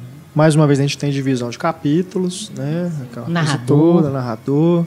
Agora, eu gosto mais do Manderley, porque eu acho que ele é mais focado. É. Né, na questão da. Eu gosto mais do Dogville. Eu também. Eu Do gosto muito racismo. do Wanderlei Né? também. Acho que é difícil você gostar de um sem gostar do outro. Não, né? sem dúvida, né? Mas eu não sei, eu, eu tenho a impressão de que o. Dogville é, é muita coisa. E no Manderley ele foca mais no aspecto. Entendi. Eu consigo gostar mais dele. Mas, por Eu outro gosto lado... mais da Bryce Dallas Howard, pra te falar a verdade. É, Mas- isso também, Ah, né? eu- Foi eu substituída a atriz, a Nicole Kidman É. no Dogville e a Bryce Dallas Howard vivendo a mesma Eu acho a personagem melhor atriz. no segundo. Eu, eu- mas eu prefiro a Nicole Kidman porque naquele momento da personagem da Grace, ela transmite aquela ingenuidade, aquela delicadeza que a personagem precisa. A, a, a Bryce, ela já é mais assim forte, né? A É, personagem mas ali dela. você já Mas- conhece quem é a Grace. É, você não vai ficar já- com dó dela, E ela mais já não. passou por aquela situação toda que ela já não é, É. mais a mesma do Não é da mais. Você vê que ela não Sim. tem nada dessa ingenuidade. Você fala. É Não. da personagem. Não, sei Não. se é da Nicole Kidman, não. Não, é da personagem, personagem, então. É, mas eu acho que a Nicole Kidman conferiu isso muito bem. Sim, pro, senão não funciona o filme, É. inclusive. E, e sobre o Manderley, eu, eu prefiro o Dogville porque eu acho que, é, apesar de ele ser ele abarcar mais nesse sentido, mas é, o Manderley talvez pela situação específica, eu acho, eu tenho a impressão que ele não funciona tão bem. Até a questão do, do dos cenários pintados parece que ele não explora de uma maneira tão tão legal assim, tão integrada do como no Dogville. é. É, mas tem Entendi, também, né? entendi. Tem uns momentos assim que ele tem um momento que eu me lembro que ele a, a, a câmera tá nela assim, aí a câmera vai abrindo e você vê a- aquela mulher chorando aqui na frente, a, a senhora, Sim. que aliás ela é meio oriental, no meio daqueles negros, que é uma coisa para te É. incomodar, para te dar um estranhamento, que é muito legal, né? Então ele usa sim, mas eu concordo com você, eu acho que no Dogville tá muito melhor explorado isso. Tá mais amarrado Agora, eu acho legal também esse, esse foco que o Renato está falando. Uhum. Vamos pegar também isso, vamos focar num aspecto, essa questão né, da, da hipocrisia da- das relações, da- da- do racismo, né, do- da liberdade, da, da superioridade do branco dominante, É. né, que é muito legal. Inclusive, a personagem, eu acho ela mais, mais nesse aspecto, isso que eu estava falando, de ela vacila entre o herói e o vilão. Ela parece muito mais o personagem do Paul Bettany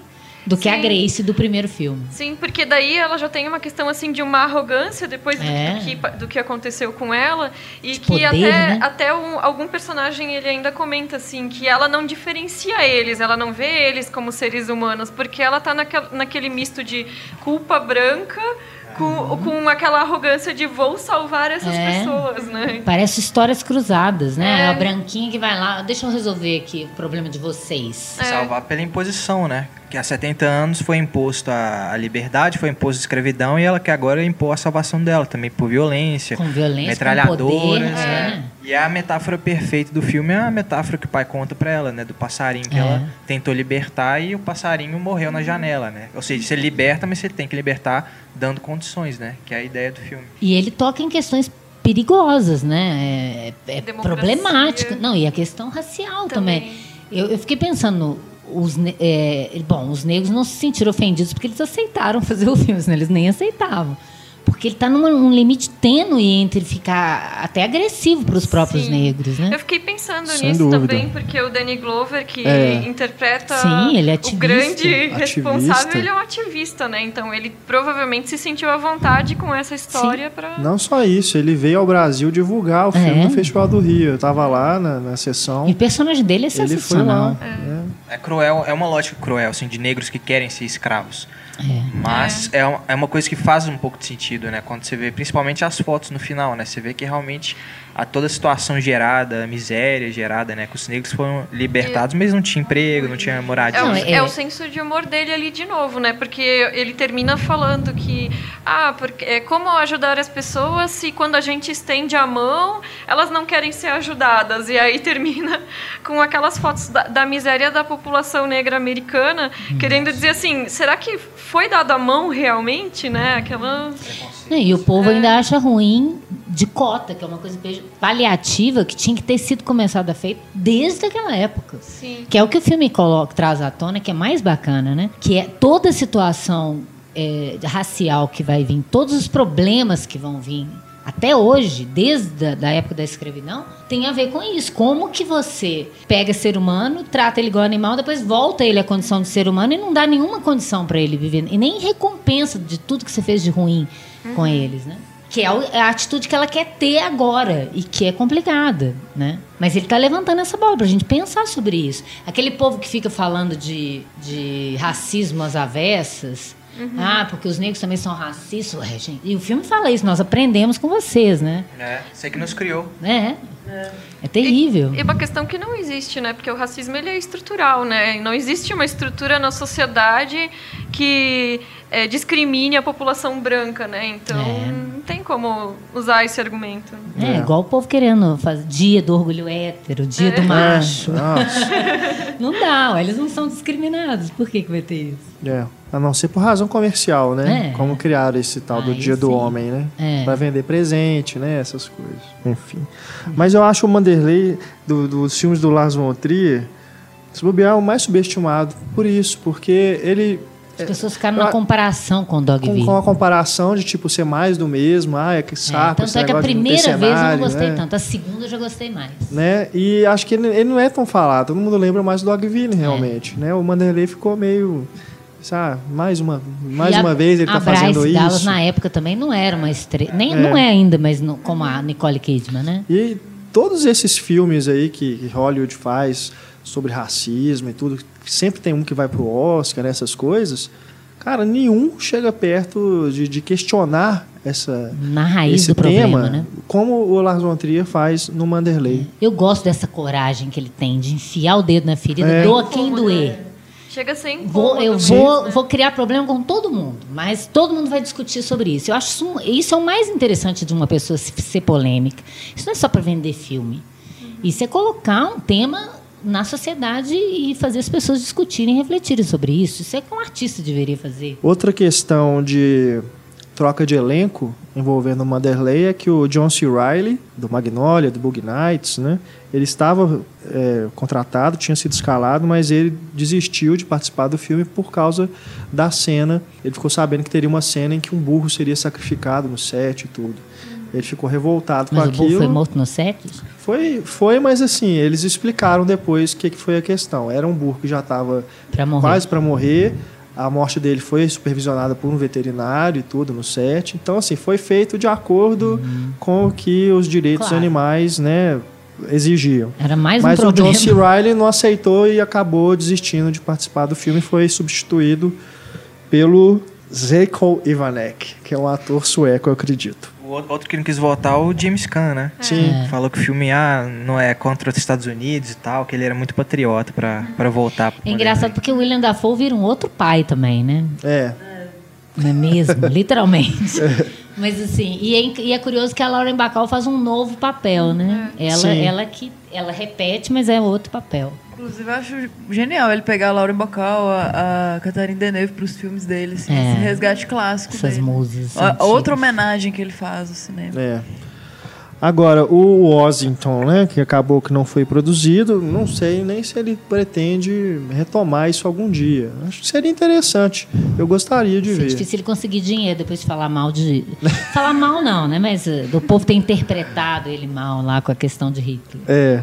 Mas acabou que ele fez um outro, uma outra produção, aí só como roteirista. Quem dirigiu foi o Thomas Winterberg, que é o Dear Wendy, né? Querida Wendy, de 2005, que fala sobre essa questão do armamento, da população, da, do, da veneração, da, da violência né? nos Estados Unidos. É um filme que eu gosto bastante. E ele foge totalmente de qualquer estética do Lars von Trier. É um filme bem comercial, inclusive, né? do padrão de ponto de vista estético, é um filme bem tranquilo, assim, de passar até em cinemas aí de Sessão shopping. da tarde, tudo. não, mas. Aí também não, né? mas eu lembro que ele teve até uma boa divulgação aqui no Brasil na a época. A trilha sonora é fenomenal, os, todas as músicas do The Zombies e tal, muito bom. É, é um filme bem bacana. Foi, é como eu disse, roteiro do Lars von Trier, mas a direção é do Wittenberg. E ele que mexe depois com... se enveredou, o Wittenberg realmente se enveredou para um cinema realmente mais focado numa estética que as pessoas não vão estranhar, né? Se a gente for ver aí o, o mais recente dele que fez sucesso, que foi A Caça, indicado ao Oscar. Ganhou o Oscar? Muito bom, né? Não. Foi indicado ao Oscar Acho só, que né? não, só foi indicado. Não me lembro. Mas também, assim como o, o querido Andy, não é falado em inglês, não é situado nos Estados Unidos, mas segue um, um padrão que é realmente de filmes mais comerciais. Né? É lógico que assim, o Lars von Trier, por mais que ele seja procure a estranheza nos filmes dele, ele acaba sendo um diretor muito comercial pela polêmica, né? Pela controvérsia que ele levanta. Então Igual todo mundo quer ver. início. É, todo mundo quer ver o filme do Lars von Trier. Né? Mesmo quem não gosta quer ver por- pela Não, curiosidade, o sabe o que, que ele aprontou Lolita, dessa é a vez. coisa. Pega um tema polêmico, atual, que vai fervilhar, todo mundo vai discutir sobre aquilo e todo mundo vai ver meu filme. Beleza. Junta as duas coisas. Eu me lembro que na época do Melancolia, eu falei que ele era o blockbuster dos filmes de arte. Era um filme de destruição, né? De, de- supostamente, né? Porque É. Tem envolve o gente fim que do acha mundo, que é né? sobre isso. Mas que foi o, o grande burburinho ali do circuito alternativo, né, na época. É, Dogville, Manderley, e aí em 2006 vem The Boss of Rock, que aqui no Brasil é O grande chefe. O Grande Chefe. Esse eu não gosto. Esse É. realmente... Ele é difícil. Ele É. volta muito no dogma, mas sem a história do dogma. É, eu acho que a própria proposta Ele O dele... ator dos idiotas, não é? O mesmo carinha dos idiotas. É. Eu acho que a, a própria ideia dele para esse filme é meio que um tiro no pé. Porque aquela coisa do. Como é que chama? Automavision, né? Que é deixar o computador escolher o enquadramento, onde, quando vai Fica movimentar a enquadramentos câmera. péssimos, que você vê só um pedaço Pois do é. queixo da pessoa, corta, todo mundo fica um tetão, fica parecendo mal fotografado. Sabe a pessoa que pegou a câmera? Você dá uma câmera pra criança e fala, tirei foto. Aí sai metade da pessoa e o resto é teto, né? Eu É, acho eu- que vi- visualmente ele incomoda, formalmente, Sim. tão ruim. E era pra ser uma comédia, né? O Ser uma comédia. faz comédia nos momentos mais inusitados, menos nas comédias Não, dele. ele Menos tem, quando é ele tem uma coisa crítica interessante, ele tem uns questionamentos ali que tem a ver com ele, mas não funciona, acaba não funcionando, porque é tão ruim, não te envolve aquilo, né? E ele É uma- aparece também, né? Aparece no início, Explicando. refletido. É uma comédia de meias risadas, assim, um sorrisinho, É, tipo, né? eu e Porque Isabel comentando, E você riu em algum momento? Eu tudo, né? quase. Quase, tipo, Pensei em rir, assim, um sorrisinho assistindo. E é até meio previsível. Você pensa, ah, isso é a grande. Eu pensei que isso era óbvio, porque isso é a surpresa do filme. Não vou contar para quem quiser ver. Mas você fala assim, gente, mas isso desde o início já estava prevendo isso. Por É. que, que isso virou a, a resolução de um roteiro fraco mesmo? né? Uma ideia. Mas ele não deve ter gastado nada pra fazer aquilo, Ah, né? não. Chamou os amigos, botou o computador para fazer tudo. Um Aquela experimento, menina, é a né? menina do Alto Fidelidade? É, não é? A Lourinha? É, É, né? exato. Eu Que nunca mais eu- vi aquela eu não- menina também. Esqueci o nome dela, Ela mas... tem um nome difícil de falar. É. Mas, é, inclusive, não sei nem se custou alguma coisa, né? Porque eles têm aquele esquema de financiamento público no do cinema na, na Dinamarca.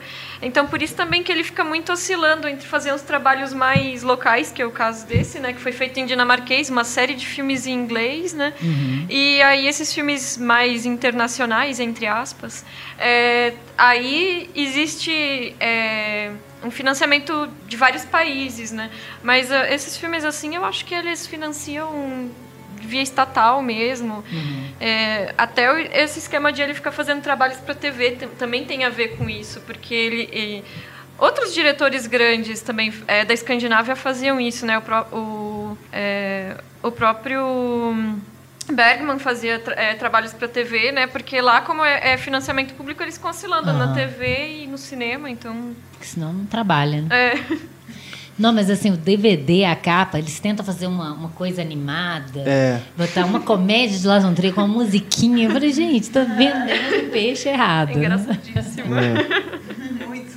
É mais engraçado aquela abertura tentando vender como comédia. Talvez os dinamarqueses, né? Não sei, acham muita graça. Não, é, é impressionante. O pessoal que trabalha com o marketing dos filmes do Von Trier precisa inventar nada, é só colocar um filme do Lars von Trier, pronto. Não precisa de, de propaganda melhor que essa. Inclusive, parece que ele é, é uma, uma alfinetada que ele dá nos atores também, né? Ator que fica querendo dar uma de diretor do filme, mudar a concepção do diretor do filme. É. O Tarkovsky também não deixava isso de jeito nenhum, assim, né? Aí depois tem o Cada um no seu cinema, que é aquela antologia, né, de de curtas, né? Com vários diretores famosos e tudo.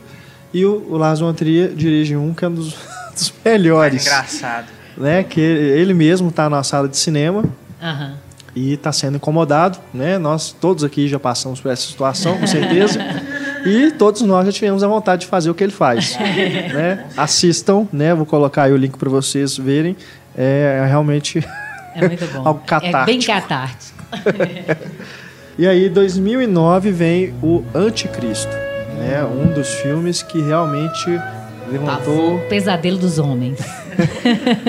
levantou muitas discussões, né? Muitos incômodos, né? Muito, muito, muito frisson assim em torno das cenas é, perturbadoras que teriam ali. E realmente há cenas perturbadoras, né? Muito incômodas, muitas gráficas, né? É, foi vendido aí como um filme de terror e tudo.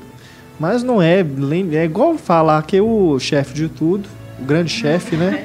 É uma comédia. É você falar que o Anticristo é um filme de terror. Tem, claro, assim, seus elementos e tudo, mas não vai Psicológico esperando, do é. Um terror mesmo. Terror mais psicológico. Não vai esperando nada que você esteja acostumado a ver Também dentro desse espera gênero. imagens belíssimas, especialmente naquela abertura magnânima, preto e branco. É, Meu Deus. É lindo. Que é uma das coisas mais lindas que eu já vi. Aquilo ali é comercial de sabonete, vocês não acham? Ah, Socorro, Ana. Se tivesse comercial de sabonete. Três horas da manhã que ia passar, né? É muito bonito, porque você vai montando aquilo junto, né? Com, com o que vai acontecendo. A- aquela música, as imagens são lindas, né? Eu É. gosto. Não acho co- comercial de sabonete, não, Renato. Aqueles que o Godard dirigia no início, né? Mas é realmente um filme que também levantou essa questão da misoginia, né? Muito, foi muito debatido isso na época. Nossa, é mais uma androginia do que uma misoginia. Eu vejo muito como o contrário, assim, né? Muito questão da, da mulher, é, da culpa que a mulher carrega, assim, desde o, da criação do É. A culpa universo. Que a, que a mulher tem que É. carregar desde a, da, de Adão e Eva. Ela que tentou Adão com a maçã, né? Ela que é a culpada, que é a questão do sexo. Ela que Não, eu me ofereceu o sinto sexo e vingada tal. pelos filmes dele. Tanto o Anticristo quanto Ninfomaníaca. Nossa. Exatamente. E aí, tanto que os personagens não têm nomes, né? Assim, é, é a mulher e o homem. Ali é Adão e Eva no Éden. No Éden, literalmente. De novo, a Literalmente ideia da é. metáfora. É uma, aquela história em si, não, não, não tem problema. Ele até explica tudo diegeticamente, eles vão pra cabana, blá, blá, blá, mas não interessa. É uma metáfora para ele recriar isso, essas questões E ele deixa claro que a personagem do- da Bíblia. tá estudando toda aquela trajetória de violência que as mulheres sofreram ao longo da história, né? Que, então que ela foi internalizando, internalizando aquilo tudo até que chegou ao ponto que chegou, né? Eu acho que a gente pode falar, inclusive, já de uma vez do Ninfomaníaca ao mesmo tempo, porque quando, quando o Ninfomaníaca foi lançado, eu e o Antônio, né, que estávamos aqui no papo de redação, a gente falou Com sobre Marcelo. os filmes com a Marcela e a Luísa na época. E a gente já, já discutiu bastante- bastante sobre o filme na época, mas eu quero, claro, a opinião de Ana Lúcia, Estefânia e Isabel, mas também porque eu acho que são filmes que têm temas muito parecidos. Eu, inclusive, assim, um, do- um dos problemas que eu tenho com o Ninfomaníaca é que tudo que ele fala no filme, pra mim, ele já tinha falado no Anticristo de uma forma melhor. É, as cenas de sexo, é, talvez que sejam diferentes, mais diferentes. Essa questão da culpa, né, da, mulher. Acho que é algo que tá nos dois filmes e no Anticristo acho que ele resolve de uma forma melhor. No Anticristo. É. É, eu acho que ele pega o mesmo mas ele vai, ele vai tentar uma abordagem diferenciada, porque eu acho que no, no, no Anticristo não é só questão sexual, né? No, no, no Ninfomaníaca fica mais clara essa, essa questão sexual, né? E hum, eu fico com dó da Charlotte Gainsbourg, gente, não deve ser fácil fazer aquelas cenas. Se a Bjork teve problema com ele, a Charlotte não tem nenhum, né? Porque até hoje ela continua a musa dele. Mas é, eu, eu acho muito interessante como ele constrói aquilo. Ele vai te levando na, na história, no, no, no caso do Anticristo. Você não imagina que ele, que ele vai chegar ali naquele, naquele lugar. E, e o, o- a, a relação, eu acho a questão é, do machismo está mais forte no, no, no Ninfomania. Tanto é que o final ele deixa isso declarado. Né? No Anticristo são várias questões, eu acho. Eu, eu acho que provavelmente. É, para mim, o Ninfomaníaco ele funciona como um comentário dos demais filmes dele. Parece que ele pega vários É. pontos dos outros De vários filmes. filmes, é. é, e ele remodela isso, é, comentando talvez as críticas ou os pontos que não foram bem compreendidos É nesse verdade. sentido, né? E, eu- e aí, é, essa questão do anticristo de ser percebido muitas vezes como misógino Daí, no, no Ninfomaníaca, ele deixa claro que, não, eu não estava sendo misógino, eu estou aqui querendo dizer que aquilo ali era machista, ela teve que lidar com aquilo, e no Ninfomaníaca ela tem a chance de revidar, digamos É, é assim, né? verdade. Mas é, o que eu acho, assim, é que no, no Anticristo, ele coloca... é, é, essa questão de ela é, pesquisar as bruxas e as mulheres ao longo da história e ela coloca que a natureza é a origem de todo o mal e as mulheres estão vinculadas a essa questão da natureza, né? E ele faz essa dicotomia, então, porque o, o, marido dela, o homem do filme, é, é um psicólogo. E ele fica tentando fazer a terapia nela e curar ela. Então, fica essa questão, assim, de ela ser uma personagem que está ligada na natureza e ele ser o personagem que vai representar a cultura. Que isso vai aparecer nos filmes posteriores dele, mas que foi aqui que ele deixou bem, bem marcado que a cultura tenta domar a natureza, da mesma forma como o homem tenta dominar a, mulher. mulher. Nossa. E, e isso assim vai vai passar. Já tinha nos filmes anteriores dele, mas de uma maneira bem mais assim tan- tangenciada, né? E aqui é que ele vai deixar bem claro que vai, vai- é, que existe essa tentativa dessa dominação masculina da mesma forma que, e, e que a gente tem o senso comum de que a cultura vai domar a natureza, né? E tem um pouco de- de- nesse personagem do William Dafoe, tem um pouco daquele personagem do marido do Onda do Destino, tem um pouco do personagem do, Tem. do Paul Bettany. Verdade. Né? Aque- Aquilo, aquilo de ruim que ele. Que não é só do, do sexo masculino, mas do ser humano. Sim. Que tem ali, querendo ajudar com a melhor das intenções, mas ferrando tudo. É, não, eu- em nenhum momento eu tô querendo dizer, né, que, Não, o, não, que, sim, o, que, eu que o homem é ruim, nem nada Aham. disso, né? Mas é, ele, ele, digamos que ele brinca com esse senso comum, Aham. né, da, da dominação, né? Sim, e, do, sim. e do machismo também, né?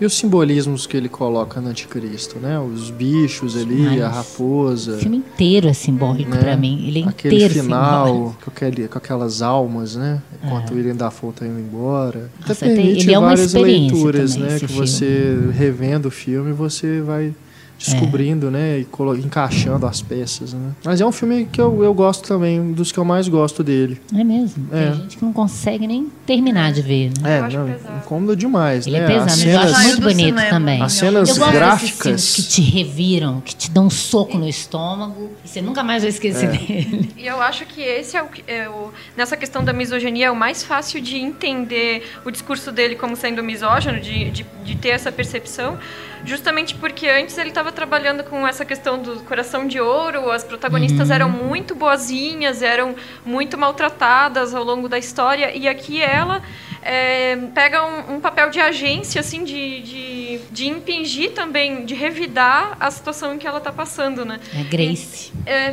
também. A Grace também no final do, do Dogville também faz isso, né? Mas e o próprio discurso dela de falar que da mulher com a natureza e a maldade é, acaba passando essa mensagem como se aquilo tivesse sendo validado também. Mas isso não é. As pessoas acham que tudo é. é o personagem é literal. porta-voz dele. Ele, Não. O personagem também, além de porta-voz do autor, ele é porta-voz da sociedade. Sim. Do que, que é que ele está querendo colocar para discussão. Que é o que fica claro no final do Do Ninfomaníaco. ninfomaníaco, que ali sim, ali ele coloca, ó, antes que alguém me chame de misógino, É. entendeu? Deixa eu explicar, ele postula, né? Eu nunca vi, é o filme dele que deixa mais claro isso, ele não tá querendo mais ser mal interpretado, Uhum. É quase né? Ele cansou. na verdade. Eu não aguento mais falar as coisas sem pensar e o povo vir me interpretando ruim. É, legal mas mesmo. no, no Anticristo eu acho que. Por isso que eu falei, eu acho que é mais bem resolvido do que no Ninfomaníaco. Eu não gosto muito do Ninfomaníaco, porque toda a questão do marketing que envolveu, aquilo pessoalmente me encheu muito o saco, desculpem. Mas eu acho que sem aquilo ele não conseguiria. Não conseguiria. Dinheiro nem, não nem conseguiria. atenção pro filme. O fato de dividir o filme em dois e criar aquela expectativa toda e depois tem versão do diretor, eu prefiro até assim, nem é, Aham. é, é, reafirmar as coisas que eu disse quando o filme foi lançado, porque eu realmente quero ver a versão do diretor para ter uma segunda opinião, fazer essa revisão dentro de um outro Ver o contexto. filme direto, né? É.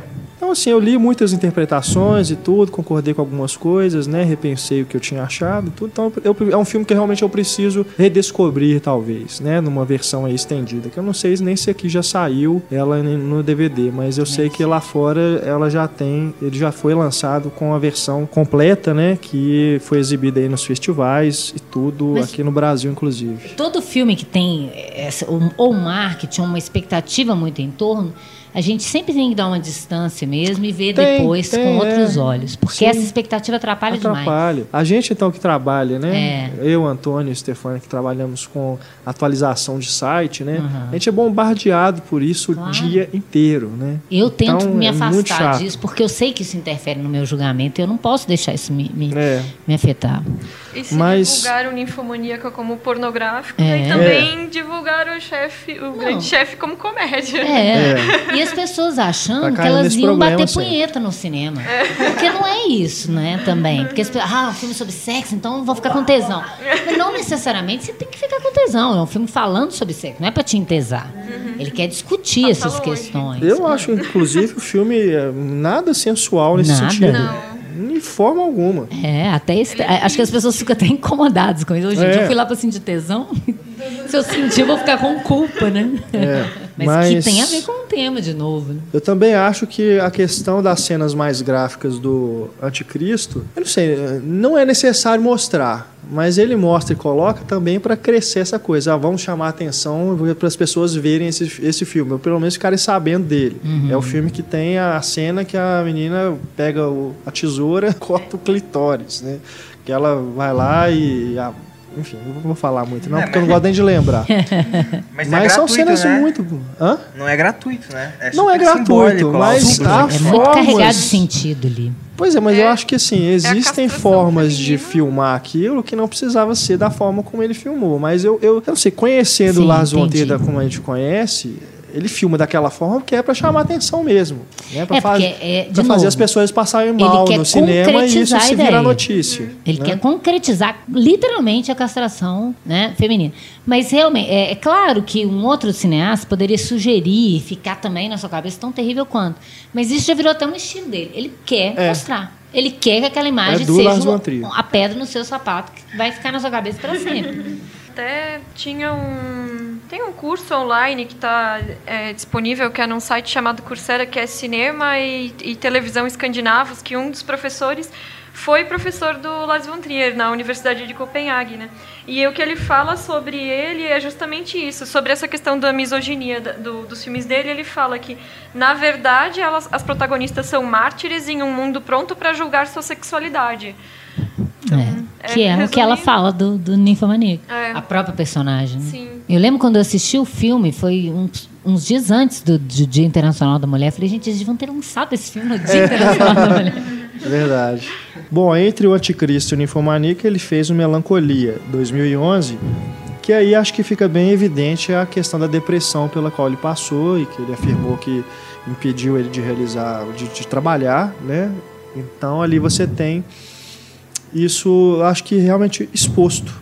E acho que inclusive um comentário que ele faz sobre isso usando a personagem da Kirsten Dunst, uhum. que começa o filme na, no casamento, né, na festa de casamento e tudo, e depois vai terminar numa segunda parte, aí são, acho que é o filme que tem menos capítulos dele, né? Eles são duas, duas versões femininas. É, e ali é, eu, eu interpreto como ele colocando que a pessoa que está passando por esse problema, ela já está tão bombardeada por tanta coisa é, interna, né? Ela está tão preparada para as coisas ruins da vida que o fim do mundo para ela vai ser é um a parte né, é um alívio. mais tranquila vai dela enfrentar. O sofrimento. Enquanto a irmã dela está né, paranoica, desesperada. A irmã dela, vivida pela Charlotte Gainsbourg, está paranoica com tudo, né? Desde o começo, com a, com a festa de casamento que ela organiza, né? Ela todo momento está preocupada em seguir, né, o roteiro e tudo. A ideia de emoção e razão também em, em, em duelo, é. né?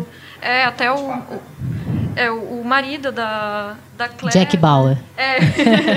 É porque não é à toa que ele escolheu o, o Kiefer Sutherland. Porque ele parece um Jack Bauer até o momento É. que ele é desmascarado. É, e, ele, e ele também fica, assim como no Anticristo, fica reafirmando, não, mas isso aí não é científico, essa É. coisa da razão, né? Esse, esse planeta não vai chegar aqui. E na hora do vamos ver, Ele ele, não não, aguenta. É. Ele não aguenta a situação. E a Claire, a, a Justine, que era a pessoa fragilizada, é, com a depressão e tudo, é quem lida realmente com mais tranquilidade. É, mas com se o- eu não dou conta de me matar, até pela própria culpa, enfim, que seja, que bom que o mundo vai ser destruído, porque aí acaba com tudo e eu não tenho É. culpa nenhuma. lidar também. E agora é um filme também que tem imagens muito bonitas, né? É o, também, junto com o Dogville, dos meus preferidos dele. E o, o começo dele, que tem aquela super, super câmera lenta, né? Lindo. E Ele que parece. é um resumo um pouco do filme. né? Exato. É, depois você vai vendo, né? É. Vai se encaixando ali cada cena daquela no comecinho. Tem E imagens parece inesquecíveis, também aquela uma- noiva na água, aquela Sim. A árvore bonita. Ofélia, né? vestido. É, Ofélia, exatamente. Nova Mulher Natureza é a árvore no Do vestido, Hamlet. né? As, as raízes no vestido A dela. histeria É. feminina que ele coloca, né? Que tá lá desde o, da, da menina que foi internada porque tá histérica. Que Uhum. como as mulheres eram tratadas antigamente, né? Tá histérica, então tá louca. E ali, é, é, desde o início do casamento da Justine, fica essa coisa dos homens tentando controlar o noivo dela, tem, tem, é, o cunhado cobrando a, a alegria dela, o que, que ela ia fazer no casamento. Todo mundo o parece chefe, muito é. bonzinho e ela parece uma sacana. Uhum. E que, na verdade, se você olha direito, não é bem assim, né? Tem uma pressão não. ali. Sim. E ela É, tá tão bem aqui, sim. Ele não- das- Tá Sim, muito bem. sim. Você vê aquela cara falsa que por É. trás tem uma dor né? que ele não, não explicita isso, mas você ah, entende que ela já tinha um histórico de depressão. Né? Não começou ali no, por causa do casamento, não. Uhum. Tanto né? é que tá todo mundo atento e É. preocupado que esteja corra tudo bem pra ela. Todo Uhum. mundo fazendo aquilo pra ela e ninguém sabe o que, que ela quer realmente. E ela se esforçando para manter aquela aparência que é esperado dela, né? Pros que aquele outros, tem que ser é. um dia feliz, É. perfeito.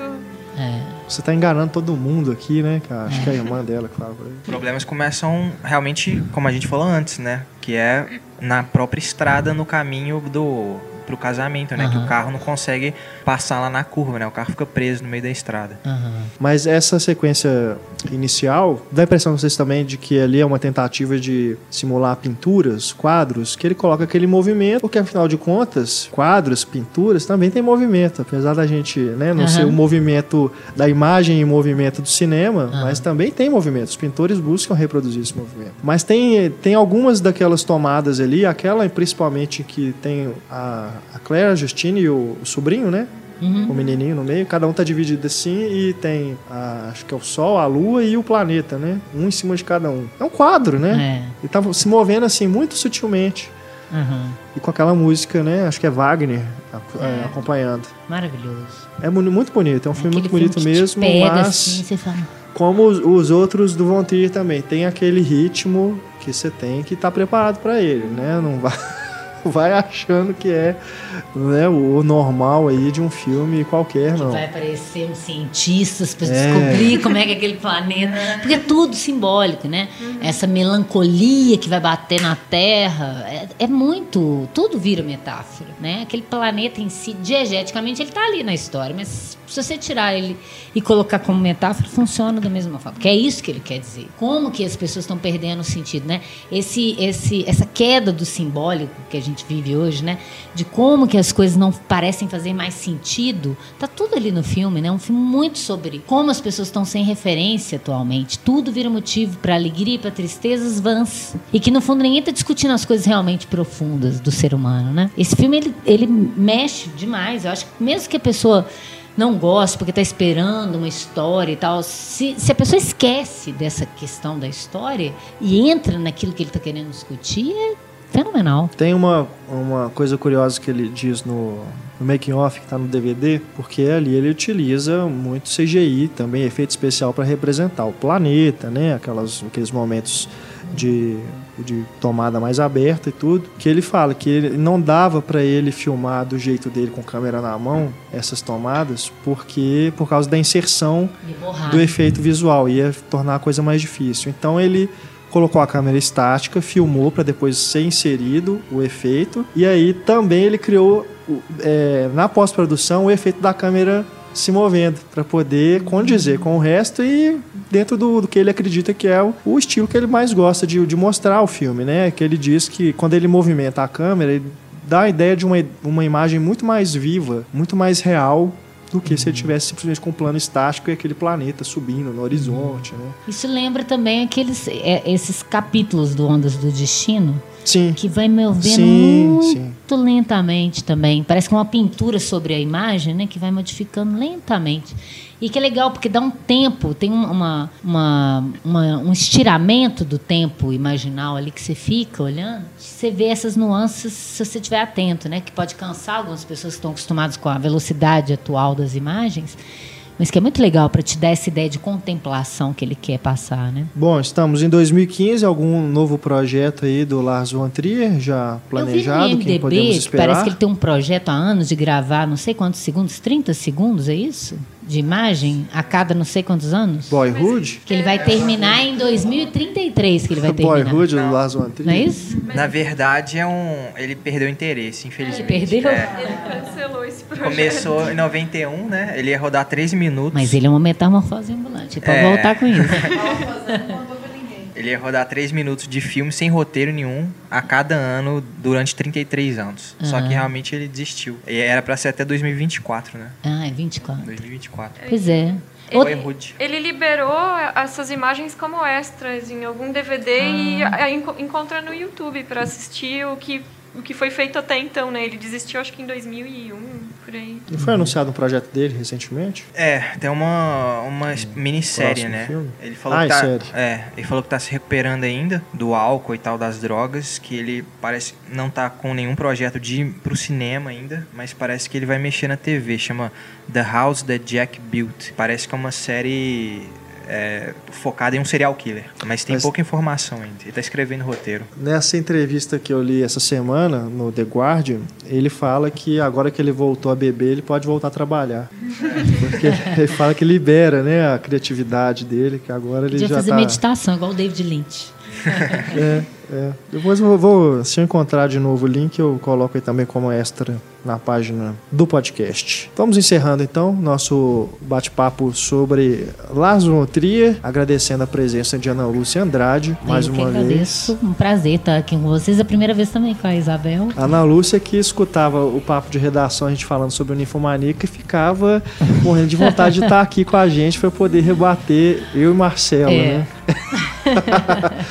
Mas que bom que você pôde agora falar sobre o filme aqui com a gente. E que bom que você também reviu a sua própria Sim, claro.